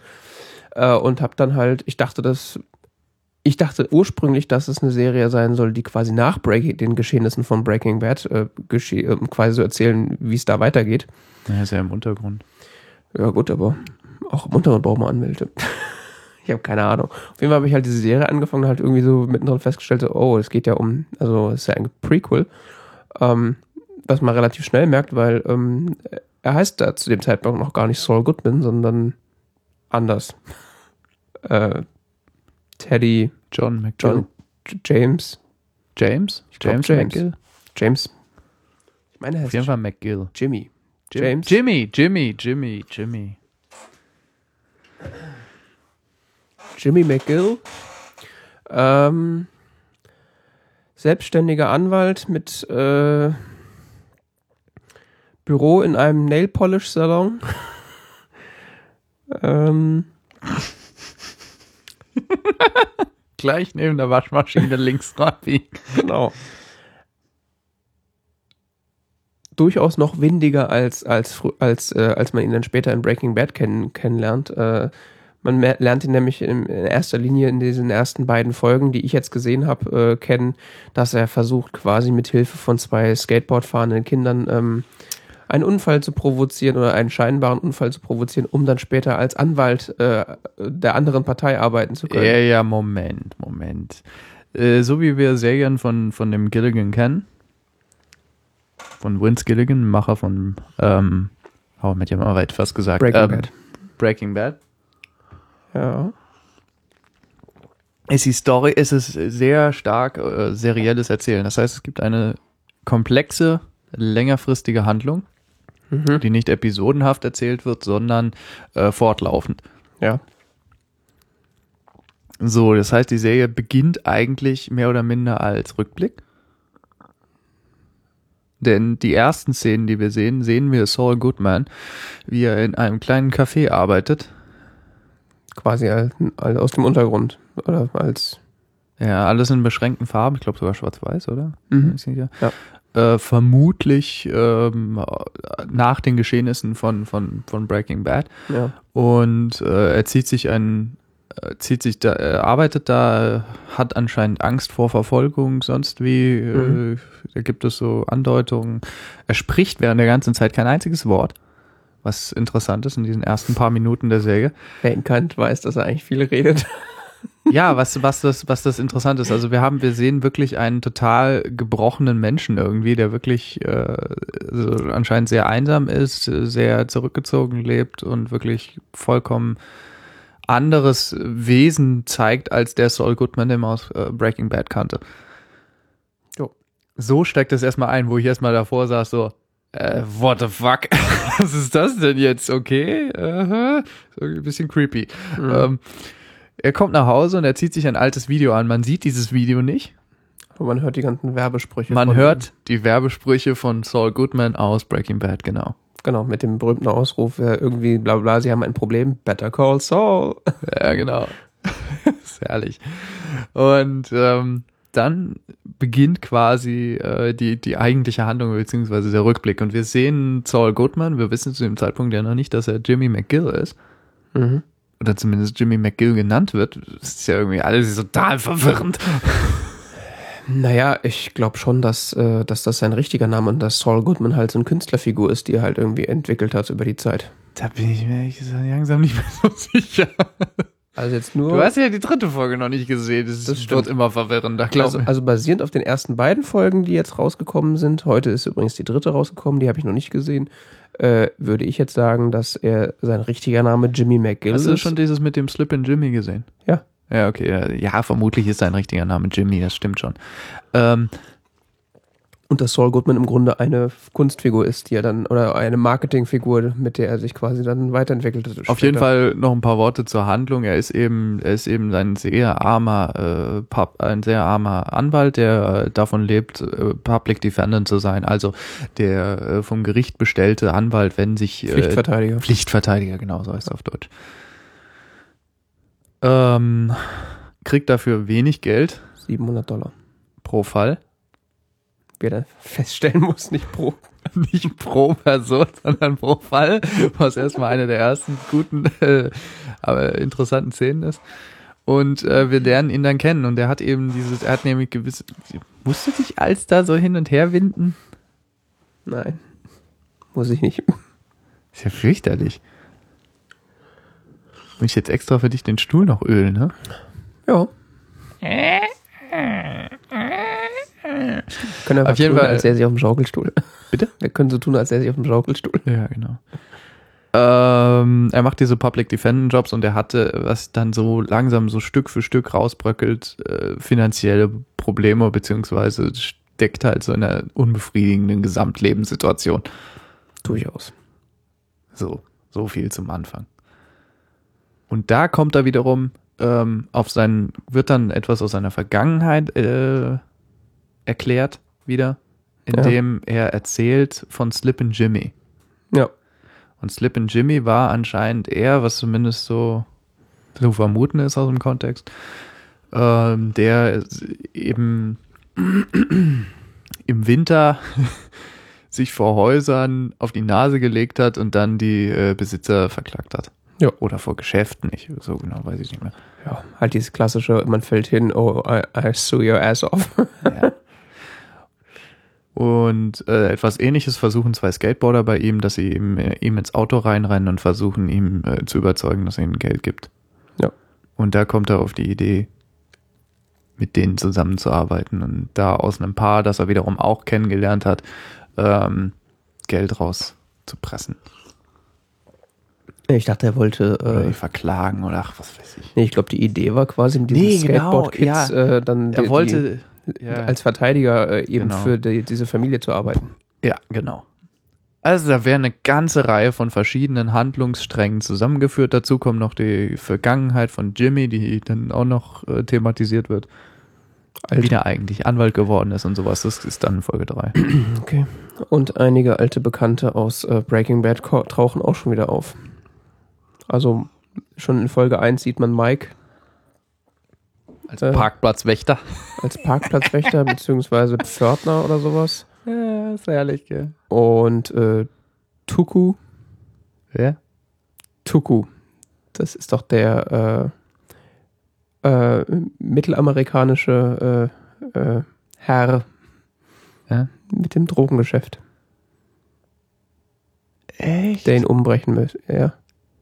Ist das nicht Tuku? Natürlich ist das Tuku. Ja, das kann gut sein, aber ich ihn nie wiedererkannt. Das, ich, sein Name wird, glaube ich, gesagt. Also es ist auf jeden Fall einer der ähm, einer der Drogenbosse, die, mit denen sich äh, Walter White dann später anlegt und dann auch äh, Tuco Salamanca. A Ach, das ist- psychopathic Mexican drug kingpin. das ist auch Sala der heißt auch Who Salamanca? becomes, who becomes Walter and Jesse's meth distributor.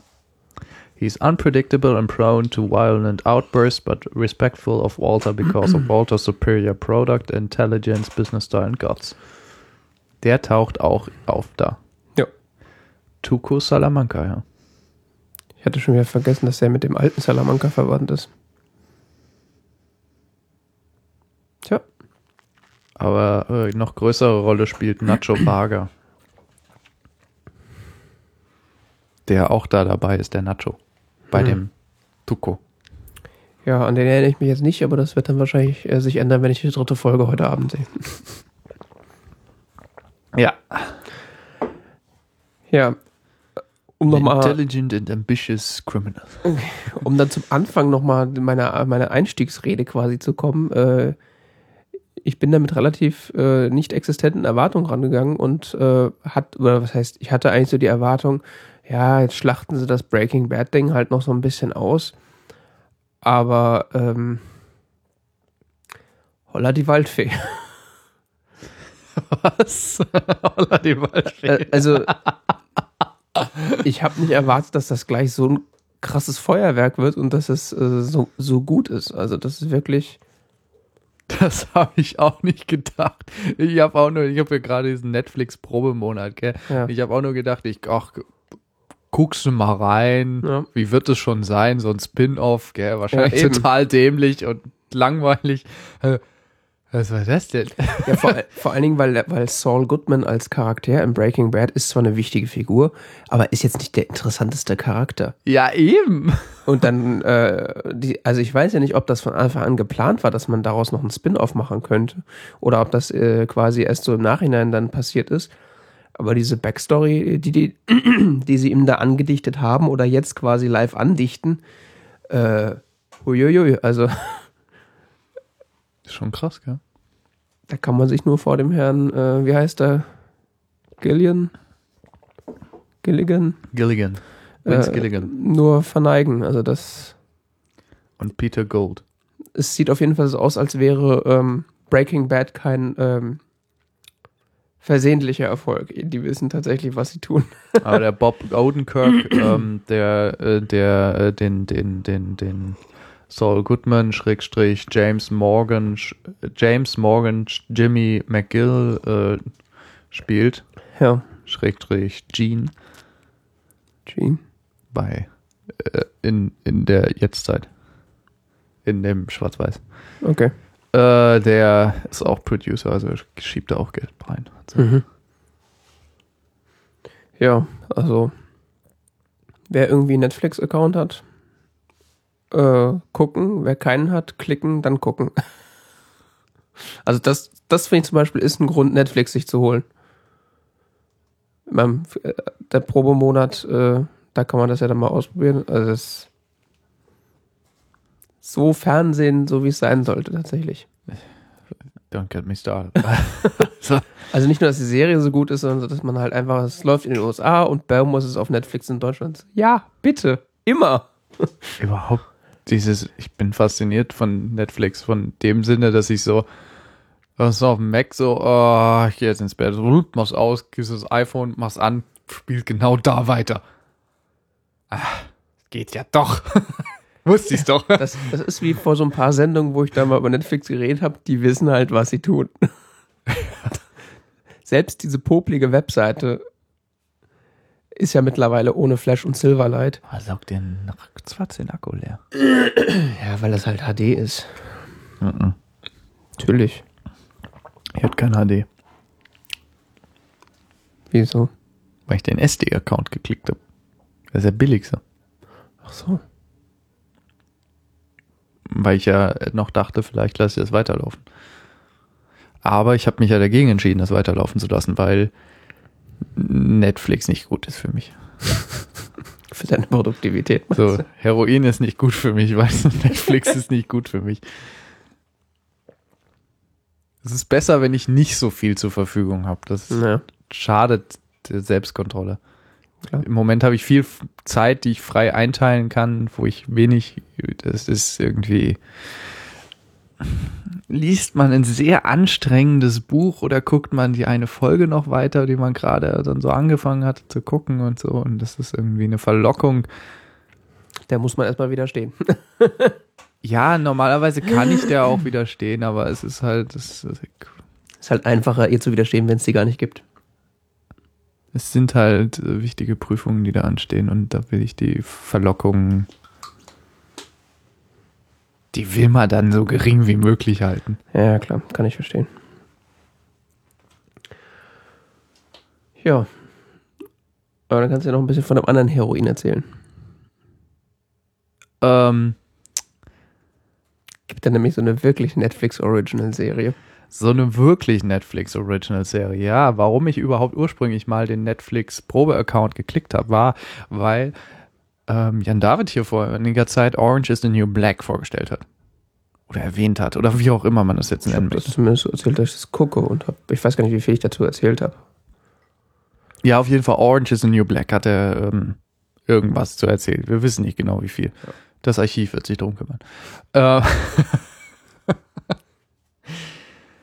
ich dachte mir, ach, es gibt ja bei Netflix einen Probemonat, klickst du halt mal einen Probemonat, dann guckst du dann Orange is the New Black. Mhm. Weil kann man ja zwei Sachen zusammenführen, mal Netflix ausprobieren und diese Serie gucken. Und ähm, ich dachte erst so, äh, nachdem ich das gelesen hatte, so, aha, Reich Tursi aus besserem Hause zieht in Gefängnis ein mit lauter Ghetto-Kids. Naja, zieht da ein. Muss da hin, mehr oder weniger. Ja. Wo ich dann so dachte, so, äh, Ja, ich dachte auch zuerst so, okay, ist das jetzt hinter Gittern der Frauenknast? genau. Hinter Gittern in vielleicht ein bisschen besser. Das ist wahrscheinlich so ein episodenhaftes Erzähle-Kram, so. Und heute ist mir das passiert. Ja. Und dann habe ich das geguckt und dann war ich echt ein bisschen angefixt. Direkt oder erst noch ein paar Folgen? Relativ schnell. Okay. Also es gibt, ins, es gibt bisher zwei Staffeln mit jeweils 13 Folgen. Mhm. Äh, zu jeweils 50 Minuten. Ungefähr, Pi mal Daumen. Ja, 45, 50, die klassische, klassische Erzähllänge halt. Ja. Ich fand's echt gut. Ja. Ähm, die Serie beginnt mit der Dame äh, Piper, Chapman. Piper Chapman, genau, Piper Chapman, ähm, die eben in ein Drogendelikt verwickelt wurde, in dem Sinne, dass sie als Drogenkurier gearbeitet hat für ihre Freundin, Mhm. für ihre Lebenspartnerin, ähm, die mit einem internationalen Drogenkartell zusammengearbeitet hat. Lebensabschnittsgefährtin. irgendwann mal vor nicht zuerst nicht genau äh, vor genannter Zeit, also vor ungefähr zehn Jahren äh, zum jetzt Zeitpunkt der Serie war das. Äh, dann ist sie anscheinend in irgendeiner Form aufgeflogen. Es wurde äh, der Press Charges, äh, wie sagt man das? Anklage erhoben. Ah, genau, Anklage erhoben. ähm, und äh, so ist sie dann für, ich glaube, 13 Monate sind das verurteilt worden, Mhm. äh, ins Gefängnis zu gehen. Und äh, da, wenn man ein bisschen was über amerikanisches Gefängnissystem weiß, dann äh, sie kommt ins äh, sogenannte Prison, nicht ins Jail, das muss man unterscheiden. Jail ist County Jail und Prison ist halt das Staatsgefängnis. Okay. Ja, es gibt County Jail und es gibt Prison. State Prison. Cool. Was ist der Unterschied? Also außer die Zuständigkeit. Ähm, das Jail ist meistens ein bisschen harmloser. Und dann, beziehungsweise es gibt noch das, was du aus amerikanischen Serien siehst, wo sie eben im Police Department dann hinter Gittern sitzen. Also U-Haft quasi. Oder ist das? Ja, das Jail ist meistens eher dann so Untersuchungshaft und sowas. Okay. Und wenn du dann wirklich zu einer, oder eine kurzfristige, kurze Haftstrafe, wenn du wirklich zu längerfristigen Sachen verurteilt kommst du dann ins Prison, Okay. was dann vom Staat organisiert wird. Das war mir nicht bewusst, dass es Nicht vom County. Sachen sind. Ja, das hat auch was mit Zuständigkeit zu tun, beziehungsweise je nachdem triffst du auch auf andere Menschen. Du hast kein Maximum Security im, im County Jail. Naja, klar. Das ist einfach nur so alle irgendwie so zusammengeworfen und äh, ein paar Wochen werdet ihr schon überleben. Und im Prison hast du dann richtig diese, diese Gefängnissozialstrukturen, die man so kennt, Mhm. von denen man vielleicht schon gehört hat. Ähm, das hat was mit der lustigen Struktur der amerikanischen Polizeibehörden zu tun. Da ja in den USA äh, Tausende gefühlt wahrscheinlich voneinander unabhängige äh, Polizeibehörden gibt. Mhm. Und dazu noch die Jurisdiktion, das ist ganz anders organisiert als hier.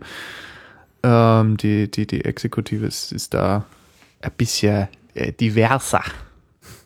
Da ja quasi jede, äh, wie sagt man auf Deutsch? Jede Gemeinde Mhm. ähm, ihre eigene und jede Stadt ihre eigene Polizei hat. Jeder Landkreis wahrscheinlich hier, oder? Ja, teilweise auch jeder, jeder Ort. Okay. Beziehungsweise da wird dann noch unterschieden zwischen Police und Sheriff, äh, beziehungsweise manchmal heißen ja auch Sheriff. Und es gibt noch den Highway Patrol. Die sind nur für die Highways zuständig. Hm. Dann gibt es noch alle möglichen Polizeibehörden, die für staatliche Einrichtungen jeweils nochmal einzeln zuständig sind. Es gibt, was weiß ich, es gibt White House Police oder sowas. Das ist eine eigenständige Polizeibehörde. Okay. Und das ist alles eine sehr komplizierte Sache. Kann ich nur äh, empfehlen, USA erklärt oder so heißt das Blog. Das ist von einem, der, der Muttersprachler Deutsch ist.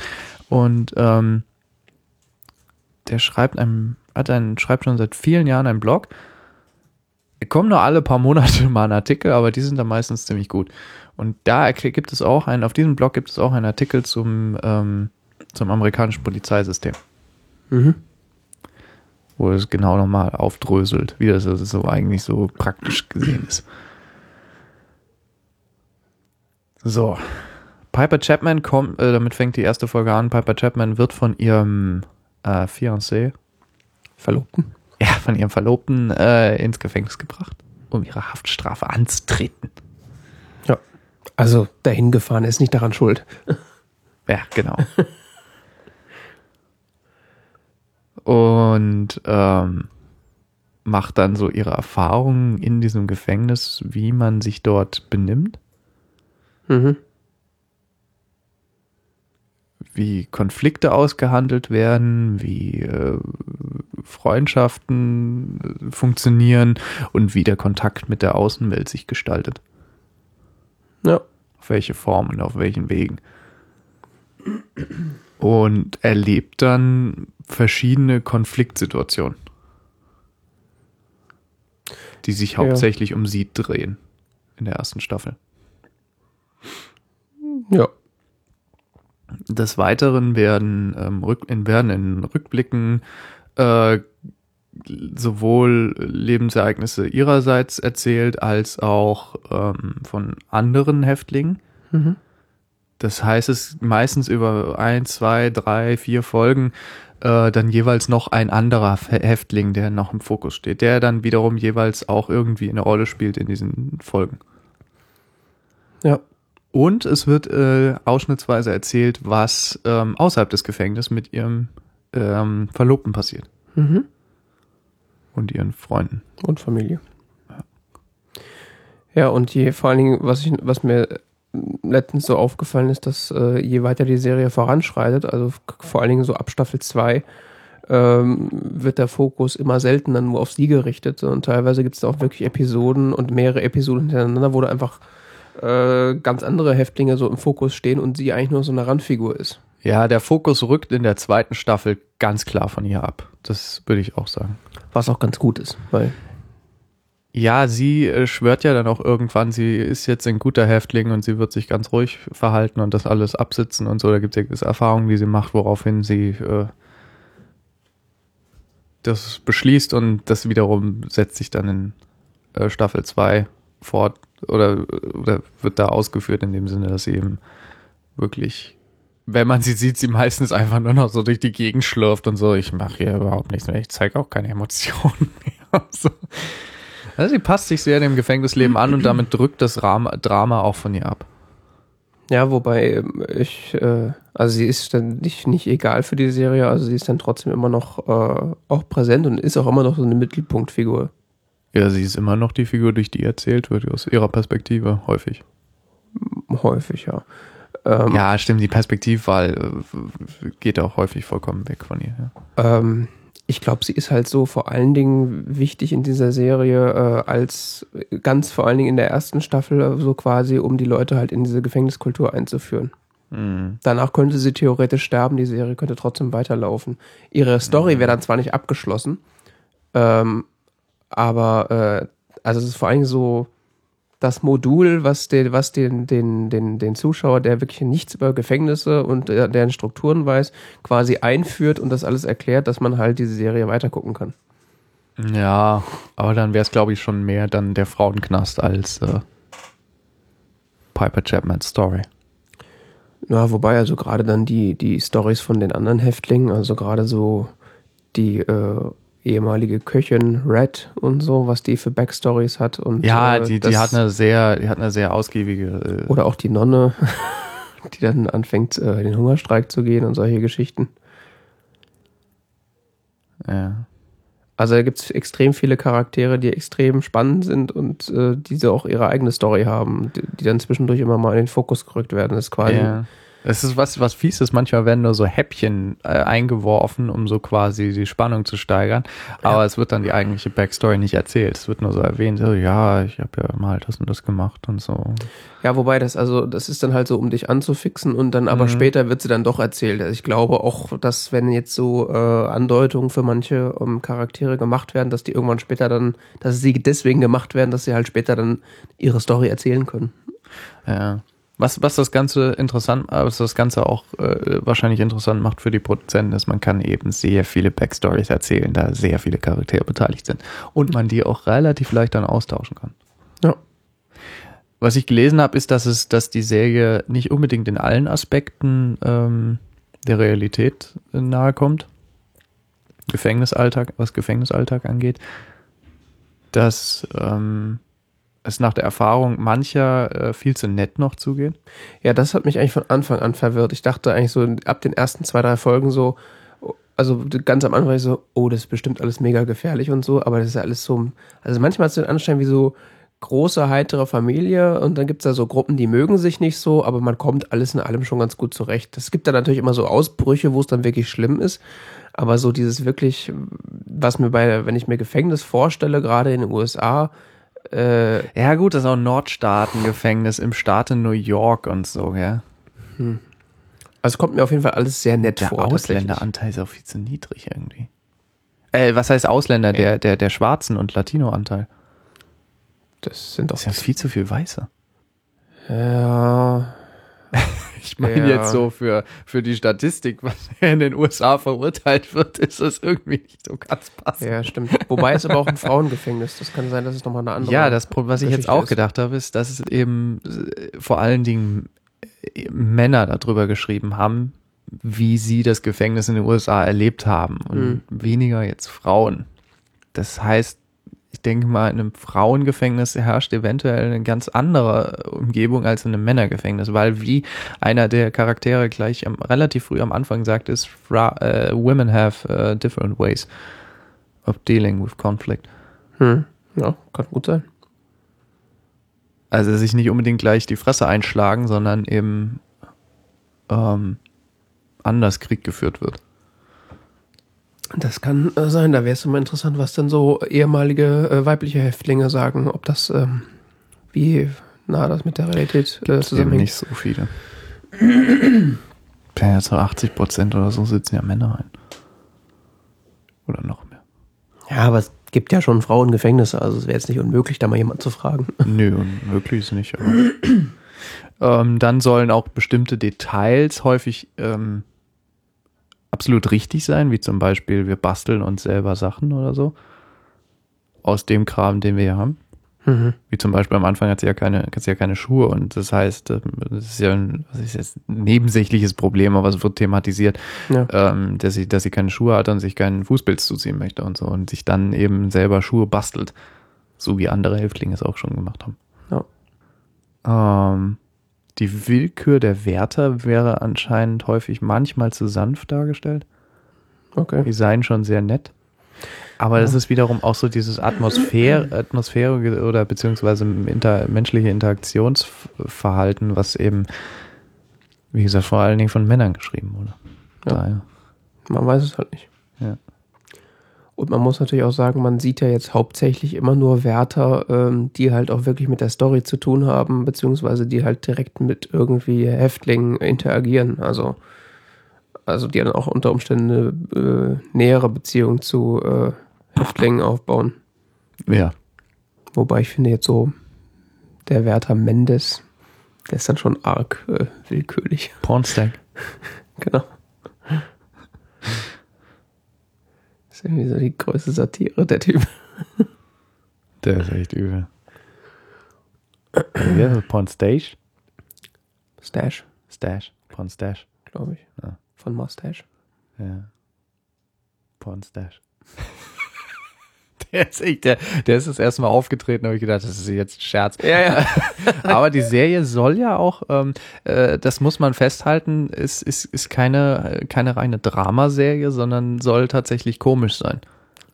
Richtig, äh, die ist äh, auf Das- Netflix das darf unter man, anderem in Comedy. Äh, Ja, das darf man bei Listet. dieser Serie auch nie vergessen. Also es wird häufig so, man neigt dazu auch häufig das zu interpretieren als, als, als Tragödie oder als Drama, ja.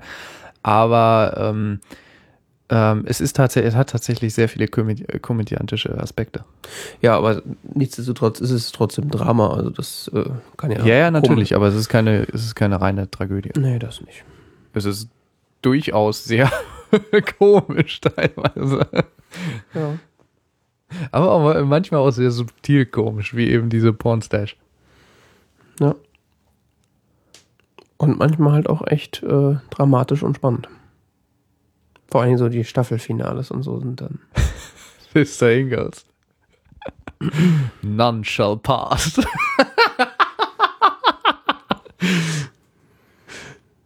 Äh, großartige Scherze. Immer so eingebaut nebendran. Vielleicht ist es auch das, vielleicht ist es auch gerade die Intention, ähm, die Serie etwa, die, die, die etwas herzlicher darzustellen, als es vielleicht in der Realität ist. Vielleicht. Ich meine, ist halt auch die Frage, wie gut kann man äh, oder wie gut kommt eine Serie an, die halt wirklich nur komplett düster ist und halt so wirklich ein äh, Ja, oder das ist keine Komödie mehr. Ja, aber wenn du halt wirklich einen ähm, Gefängnisalltag darstellst, ist halt die Frage, wie gut man das. Äh, Naja, ist ja auch die Frage, ob man das wirklich treffen kann, gell? ja, Das ist ja vor allen Dingen State of Mind. Also wenn du wirklich über Monate hinweg nur die gleichen vier Wände siehst, also was heißt die gleichen vier Wände, aber immer den gleichen, immer die gleichen Leute siehst und niemand kann da weg. Also so wie der, so wie der, ähm, ähm, der Intro-Song. Der auch irgendwie geht's ja auch was Animal in the Cage.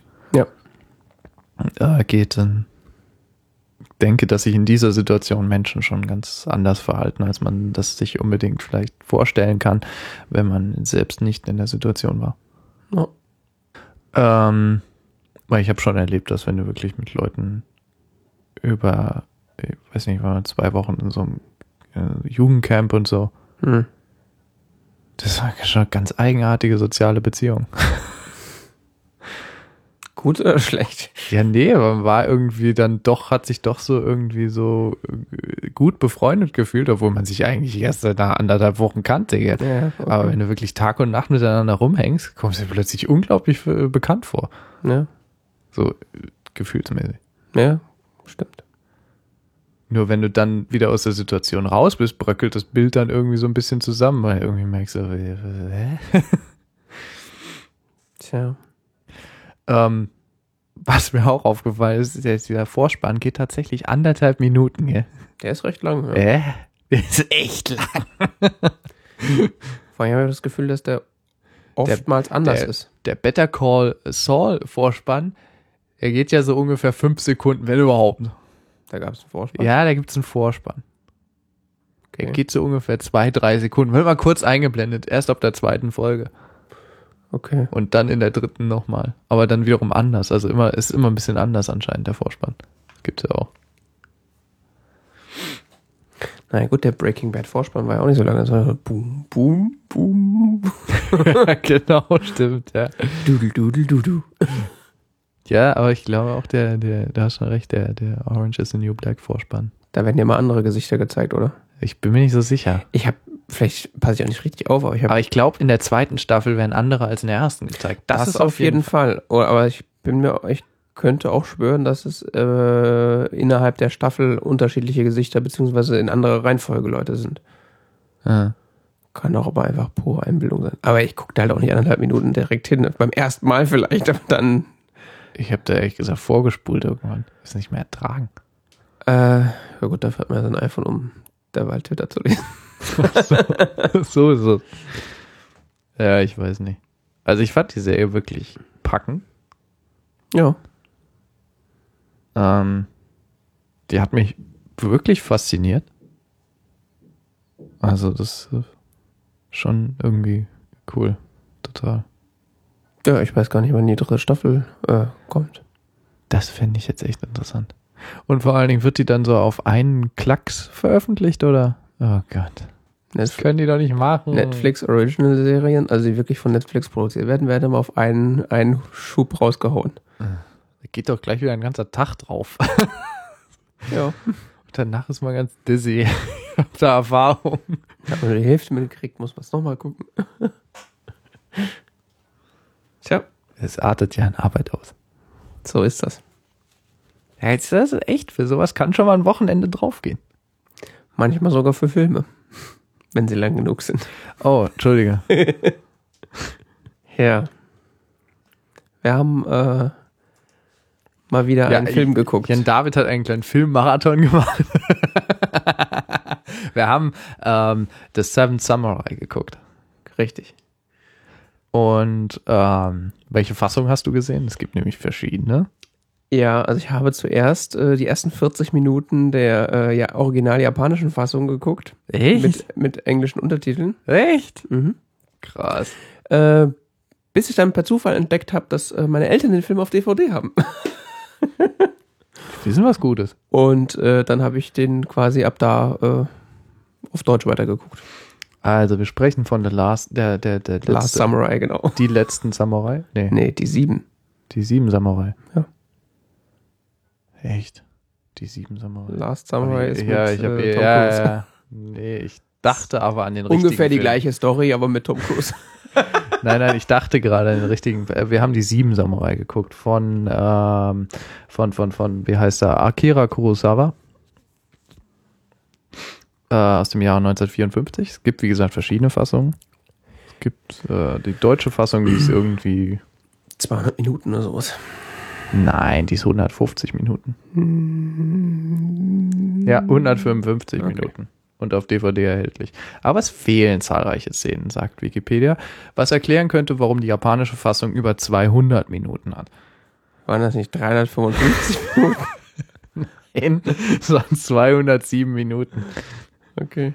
Internationale Langfassung ist 193 Minuten lang und ebenfalls nur mit Original mit Untertitel verfügbar.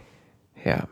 Also ich habe da, hab dann nochmal so, äh, um jetzt noch nicht auf den Inhalt einzugehen, so, äh, Des Weiteren gibt es eine Schweizer Version mit 201 Minuten, die deutsche Untertitel hat. deutsche oder Schweizer Untertitel. Deutsch. Ähm, also ich habe dann so äh, nochmal kurz in der deutschen Fassung dann zurückgespult, um mal so eine Szene zu sehen, die ich äh, in der Originalfassung gesehen habe, oder um mal reinzuspringen. Und mir festgestellt, so äh, in der Originalfassung laufen so ungefähr 40 Minuten auf äh, irgendwie so einen Weg lang und es passiert genau gar nichts. Und in der deutschen Fassung wird ja fast schlecht, weil der Schnitt im Vergleich dazu so schnell ist. Naja, oh, und das Mühlenrad am Fluss. Naja, sagen wir mal so, der Film versucht natürlich auch eine gewisse ähm, buddhistische, ähm, zen-buddhistische Tradition einzubinden. Ist das so? Ja, es ist eher so eine Art Meditation. Mhm. Es ist ja nicht so ganz aufgegangen, ja? Nicht so dein Ding. Das hat damit gar nichts zu tun. Ich habe da jetzt, also, Fassen wir mal die Handlung zusammen. das geht schnell. Es geht um Japan. Es geht schnell. Es geht um Japan im 16. Jahrhundert. Ähm, der Staat ist äh, anscheinend ein bisschen im Chaos. Der Staat. Ja, es gab in Japan zu dem Zeitpunkt schon einen Staat. Die waren uns weit voraus. Okay. Ähm, Also ich weiß, dass es einen Kaiser gab, aber das war doch alles Ja. relativ. den Kaiser gibt es aber schon seit der Zeit, die wir hier Frühmittelalter nennen. Ja, ja. Aber äh, Durchgängig. Ist der Staat im Chaos? Ich dachte, das wäre einfach normal, dass da halt irgendwie. Nee, es ist nicht normal, dass dauernd Banditen durch dein Dorf reiten. Okay. Auf jeden Fall haben wir ein kleines Dorf, das das Problem hat, dass es im vergangenen Jahr bereits von Banditen ausgeraubt wurde und nun wieder äh, bedroht wird, von Banditen ge- ausgeraubt zu werden, nachdem die Ernte eingeholt wurde. Ja. Ähm, darauf kommt man auf die Idee, äh, man könnte ja Samurai äh, engagieren, Mhm. Und zwar welche, die gerade irgendwie nichts zu tun haben und nichts zu beißen haben. Ja. Was jetzt, wenn man äh, die Sozialstruktur der damaligen Zeit ein bisschen kennt in Japan, schon nicht so einfach ist, weil äh, ein Samurai darf mehr oder minder alles machen mit einem Bauern, der ihn beleidigt, darf er ihn noch mal kurz abstechen. Ne? Ähm, wobei sowas später, 16. Jahrhundert, keine Ahnung, bin ich so sicher. In japanischer Geschichte bin ich auch nicht so fest. fest. Ähm, was? Ich habe da einiges zugelesen, aber es ist so viel. Ich habe während den Wanderszenen den Wikipedia-Artikel zu Samurai gelesen. Ja. Kriegerkaste und sowas, gell? Also das heißt gelesen, habe so grob überflogen, weil ich also das Schlimme ist ja, man man hat ja sofort ein Bild, wenn man das Wort Samurai hört. Ja, dieses Tom Cruise-Bild. Nein, aber aber ja von mir aus. Oder was? Er halt Typ so in lustiger Uniform. ein Typ in Frauenrock, Der sich den Bauch äh, der, ein. Schwert, der ein Schwert äh, umhängen hat und halt äh, lustige Kampfmoves Ab und kann. zu mal den Bauch aufschlitzt. Sich selbst? Ja. Ja, doch Das ist auch dieses, äh, was, was alle immer, ähm, äh, wie nennen es, nicht, nicht Seppuku, sondern Harakiri? Harakiri nennen es ja. Okay. Ja, das ist äh, das, ja von mir aus. Aber Weil ist das halt Harakiri ja nur nicht, der, nicht das ganze Ritual ist, sondern nur das eigentliche Bauchaufschlitzen. ja, nee, ich meinte eigentlich nur so, dass äh, so diese, diese Tracht im Grunde und ähm, halt das, das Schwert, äh, beziehungsweise dann halt die relativ ausgefeilten Kampfmoves, dass die halt, das, das ist so das Bild, was ich als erstes im Kopf habe, wenn ich Samurai höre. Hm, okay. Und natürlich das äh, Ehrentod und tralala und man, bevor man irgendwie äh, äh, seiner Ehre Schaden tut, dass man sich dann lieber umbringt oder sowas. Mhm. Ja. Ist interessant, dass sie im Nachbardorf gleich äh, sieben hungrige Samurai gefunden haben. Na, ist ja nicht im Nachbardorf. Sie ziehen halt in die nächste äh, größere Stadt Ja. und versuchen dort Samurai anzuwerben, ja. Hm.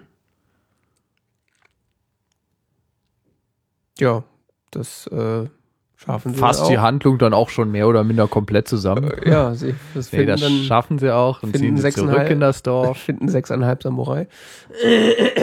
Und äh, ja, äh, das tut mir leid, also das ist ja bewiesenermaßen ist das ja kein Ich Samurai. fand den sehr amüsant. Er ging mir ein bisschen auf die Nerven irgendwann. Ja, das stimmt, aber irgendwie gibt er dem Film was. Ja, Der gehört schon dazu, sonst ist es irgendwie nicht komplett. klar. Also stell dir mal vor, es wären jetzt sieben so ernste Typen, die irgendwie so, hm, wir müssen Dorf beschützen. Ja, der, der zuerst stirbt, das war doch eigentlich ein Der geht einen Kerl. aber in der deutschen Synchro schon so ein bisschen auf den Wecker, das stimmt. Ja, Findest als, du? Der, der, der Lustige. Ich finde, der geht einem, der- das, also da versteht man ja wenigstens, was er will. Achso, in der japanischen schreit er wahrscheinlich auch so raus. Und dann steht da irgendwas Trockenes auf Englisch drunter. So, das hat er doch nicht wirklich gesagt. Ja. Dieses, naja, Hä? weiß nicht, das sind so Charaktere. Also es gibt manchmal so Charaktere in so japanischen Filmen, wo es so, wenn der nicht gleich aufhört zu quasseln.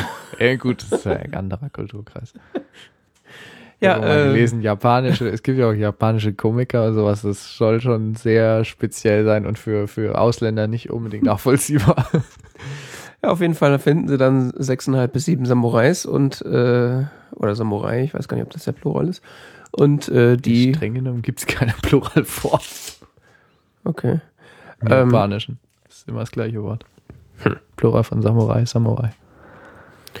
Ja, bringen die halt zu ihrem Dörfchen und äh, lassen die dann halt äh, die Welle äh, an Banditen abwehren, beziehungsweise vernichten, beziehungsweise das die Abwehr organisieren, sozusagen. Das heißt ja auch die sieben Samurai und nicht die sieben Samurais.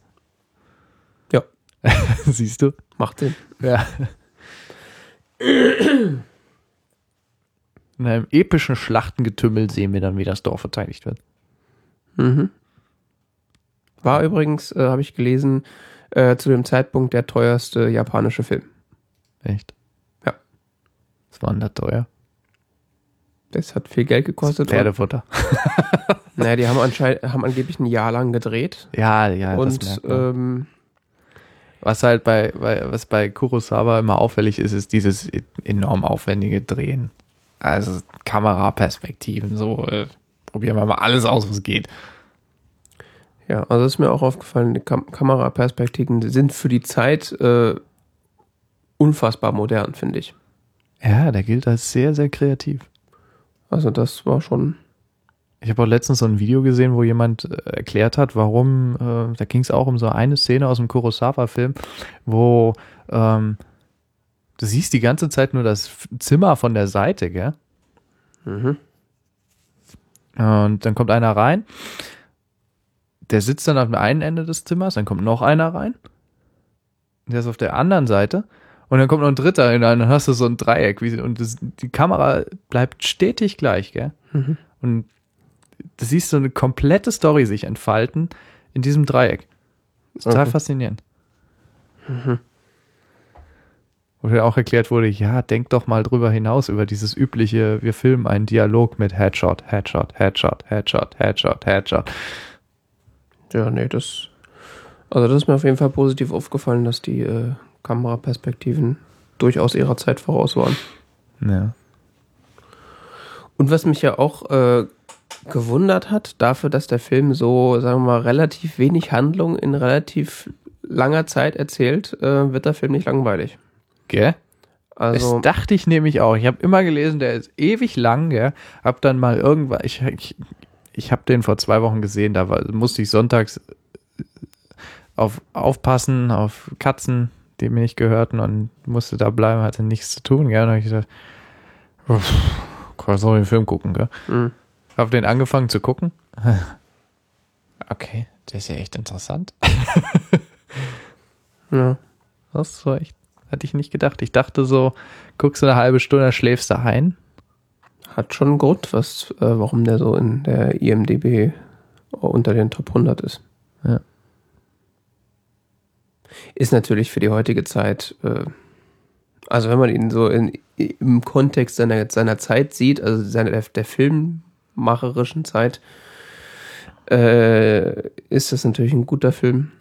Gut gemacht, interessant und auch spannend erzählt. Äh, aber natürlich würde, funktioniert der heute so nicht mehr. Oder sagen wir mal, da müsste, müsste einiges, äh, der müsste wesentlich schneller geschnitten sein noch. Das hat Aber- ja niemand gesagt, das war an sich ein guter Film. Ja, nein, das ist, 3000 Mitwirkende. ja. Und äh, setzte seine spätere Arbeitsmethode mit drei gleichzeitig laufenden Kameras ein. Okay. Ja, genau. Die, damit konnten sie nämlich die Kampfszenen einmal filmen. Da haben sie aus drei Perspektiven gleichzeitig gefilmt. Ja. Konnten sich dann das zurechtschneiden, wie sie wollten.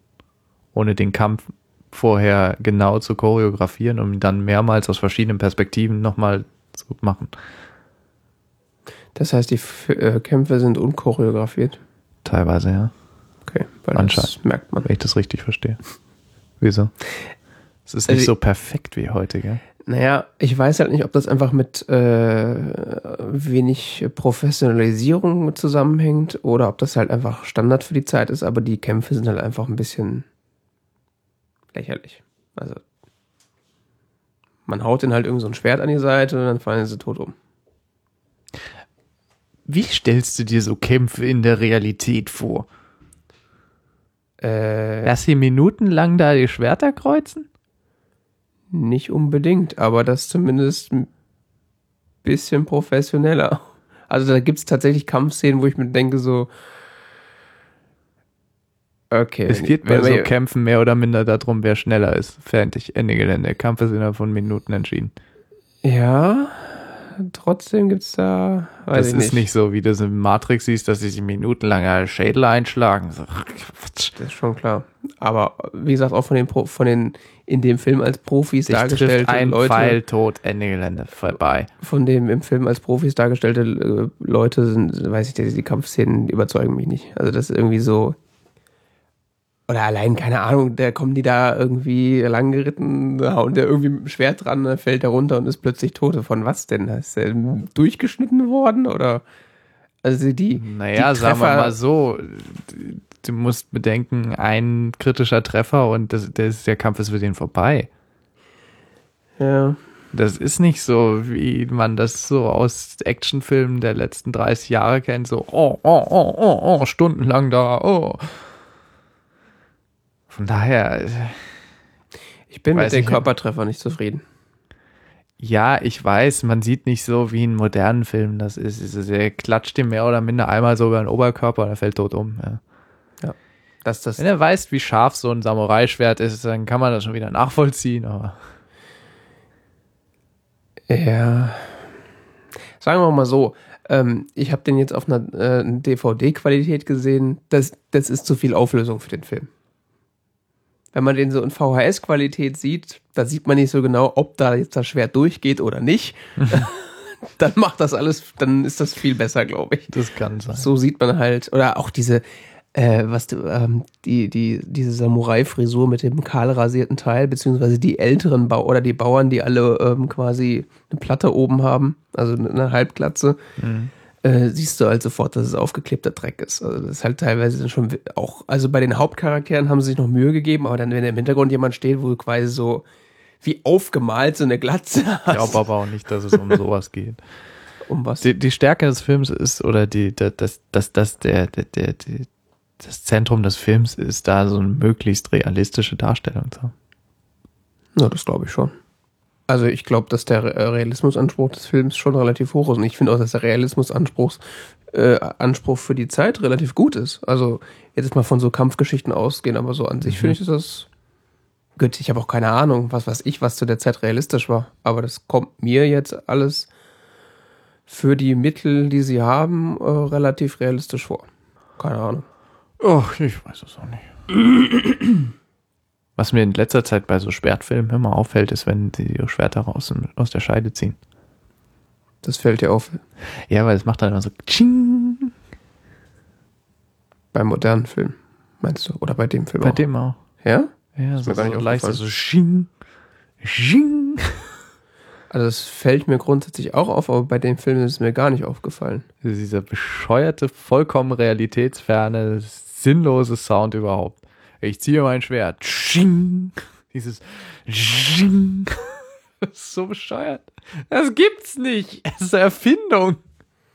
Ja. Hast du schon mal eine Schwertscheide in der Hand gehabt? Geräuschfaktor.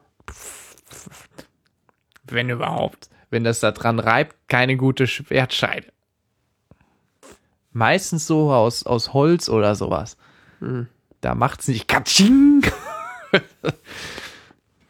Weiß es nicht. Gibt's ein tolles Video auf YouTube, wo das einer erklärt und mit zig Schwertern vorführt. Er meinte so, das ist so eine Hollywood-Erfindung, dieses Katsching. Das ist einfach absoluter Blödsinn. Okay. Du hast auch die deutsche Fassung geguckt, ne? Ja. Okay, nicht, dass du eine andere geguckt hast, wo einfach eine andere Synchronisation drin ist. Äh, eine andere äh, mit anderen Soundeffekten. Weil, wie gesagt, ich kann mich da jetzt echt nicht dran erinnern. Oder vielleicht habe ich es auch einfach gut wegignoriert. Weil das tatsächlich, wenn das, äh, kann natürlich so sein, dass es so dezent ist, dass es mir nicht aufgefallen ist. Aber gerade in so Schwertfilmen, wo, da, wo das dann so, äh, der, der Held steht dann da, zieht sein Schwert und macht dieses Schwing-Geräusch. Äh, das äh, nervt mich dann teilweise schon, weil es auch einfach, also selbst wenn das Schwert ein Geräusch machen sollte beim Rausziehen, ist es halt nicht so prägnant und so im Vordergrund. Das ist meistens eher mein Problem. Es wäre jetzt, äh, wenn man viel Zeit hat, nochmal interessant, die Originalfassung nochmal zu gucken. Was dann so an, an, an Szenen fehlt, aber Man kann auch mit dem Föhn auf Autos zeigen. finde ich jetzt äh, schwieriger Vergleich, aber von mir Ich aus. fände vielleicht interessant, andere Filme noch von Akira äh, Kurosawa zu sehen. Wenn man jetzt mit er Sekundärliteratur aufwarten möchte, ja klar. Weil er als sehr einflussreicher Regisseur gilt und ja. Rashomon und Ran. Mhm. Aber ist halt auch so eine Sache. Japanische Filme sind immer so elendig lang. ja, Ja, häufig. Für unser westliches Empfinden. Ja, wobei, also jetzt mittlerweile, so, wenn man jetzt sich so Herr der Ringe anguckt, das ist ja dann schon eine Liga, also. Also die Filme werden ja momentan eher wieder länger als kürzer. Ja, gut, das stimmt, ja. Von daher. Ist ja mehr so jetzt eine ganz Tagesunterhaltung. Schauen wir mal, wie lang Star Wars wird. Der kann gar nicht lang genug sein. Nee, kommen ja noch zwei Teile. Ja, und? Und dann alle neuen Filme. Mal gucken, wie lange man braucht. Ich muss mir leider eine Woche frei nehmen. Tja. Gibt es sonst noch was zu dem Film zu sagen? Dachte vielleicht jetzt noch ein Schlusswort, weil du hast den Film ja vorgeschlagen. Ich habe den Film vorgeschlagen, weil ich ihn von seiner Gesamtkomposition irgendwie interessant fand. Und erschreckend wenig langweilig dafür, dass ich eigentlich gedacht hätte, er wäre unglaublich langweilig. Ja. Wenn sowas liest wie meditative Stimmung oder so, da mhm. Da muss man so im richtigen Mut sein. So. Wo war denn der meditative Stimmung? Ja, es soll eben, es wird von gewissen Filmlexika so bezeichnet. Ah. Das, wir so, das hat er einmal mal gesagt und das plappern wahrscheinlich alle die ganze Zeit nach. Ja, deshalb mache ich das ja auch.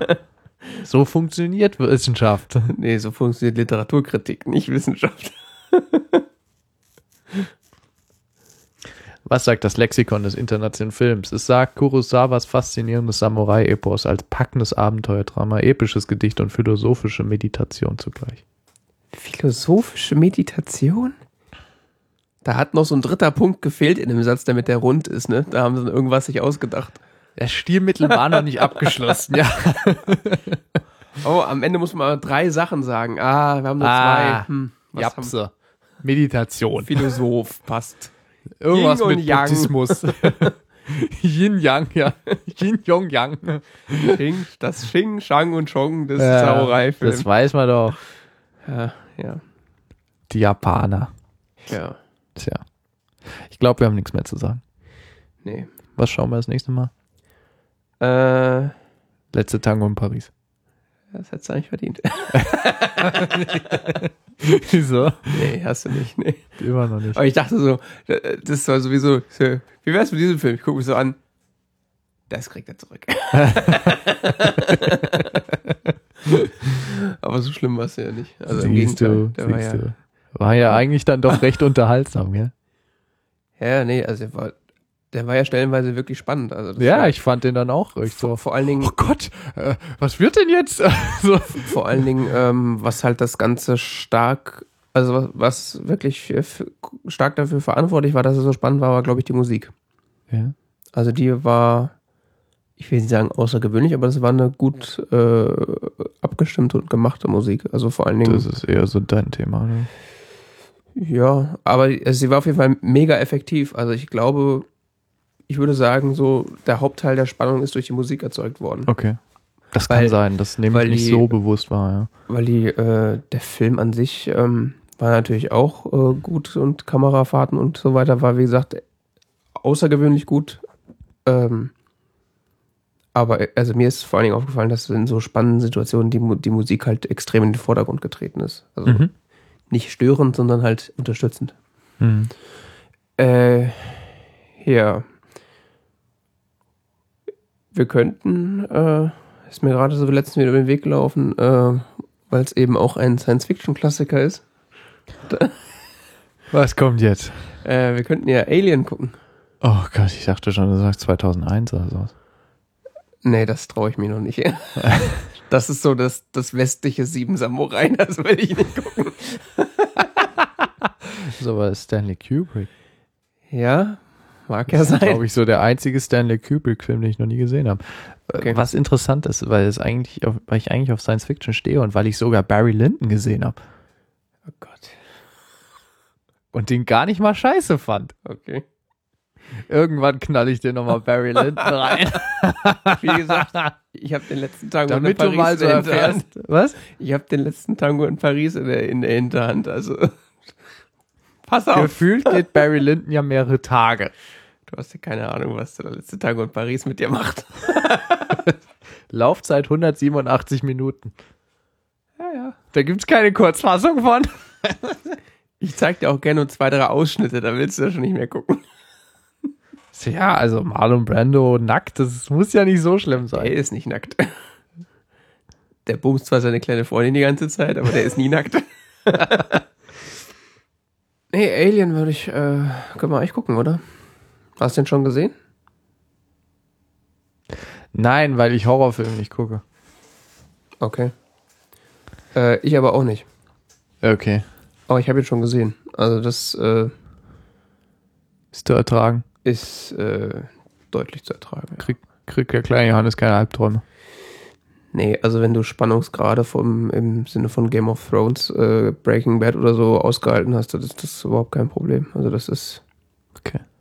Es ist zwar mehr Richtung Grusel, weil es halt, äh, Ja, inzwischen bin ich auch nicht mehr so empfindlich wie früher, Aber es ist- es- generell es kann ist ich halt ein- Horrorfilmen eigentlich nicht so viel abgewinnen. nee, es ist aber auch aber halt, äh, ich, vielleicht ordne ich den Film auch vollkommen falsch zu. es ist halt, äh, hat halt eigentlich überhaupt nichts zu tun mit äh, Horror oder Grusel, was man heute so kennt. Das ist halt so, Okay. wenn halt Ghostbusters ein Gruselfilm ist, dann ist halt Alien ein Horrorfilm. Ghostbusters ein Gruselfilm? Echt? Also so, Ich dachte, das wäre eine Komödie. ja, Gruselkomödie von mir aus. Gruselödie. Also es ist schon halt mega spannend, aber es ist halt, äh, da passiert jetzt nichts, was einem das äh, Gehirn gefrieren lässt. Oh, Barry Lyndon, jetzt habe ich dieses Lied im Kopf. Ja. Du hast ja keine Ahnung. Du hast, ey, den, den müssen wir irgendwann gucken. Hey. Den müssen wir gucken. Warum? Das muss doch nicht immer eine Bestrafung sein. Dann können wir auch mal, mal schöne Filme gucken. Da bist du zuständig. Toll. Okay. Ähm, dann haben wir's. Dann war das die 122. DZ Talk Radio Ausgabe. Mein Name ist Johannes Heimann und wie immer mit dem Studio Jan-David Gude. Genau. Weitere Informationen zu dem ganzen Kram gibt es auf tzeit.org. Mit Flatterbutton, Social Media und Gedöns. Genau. Tschüss. Ciao.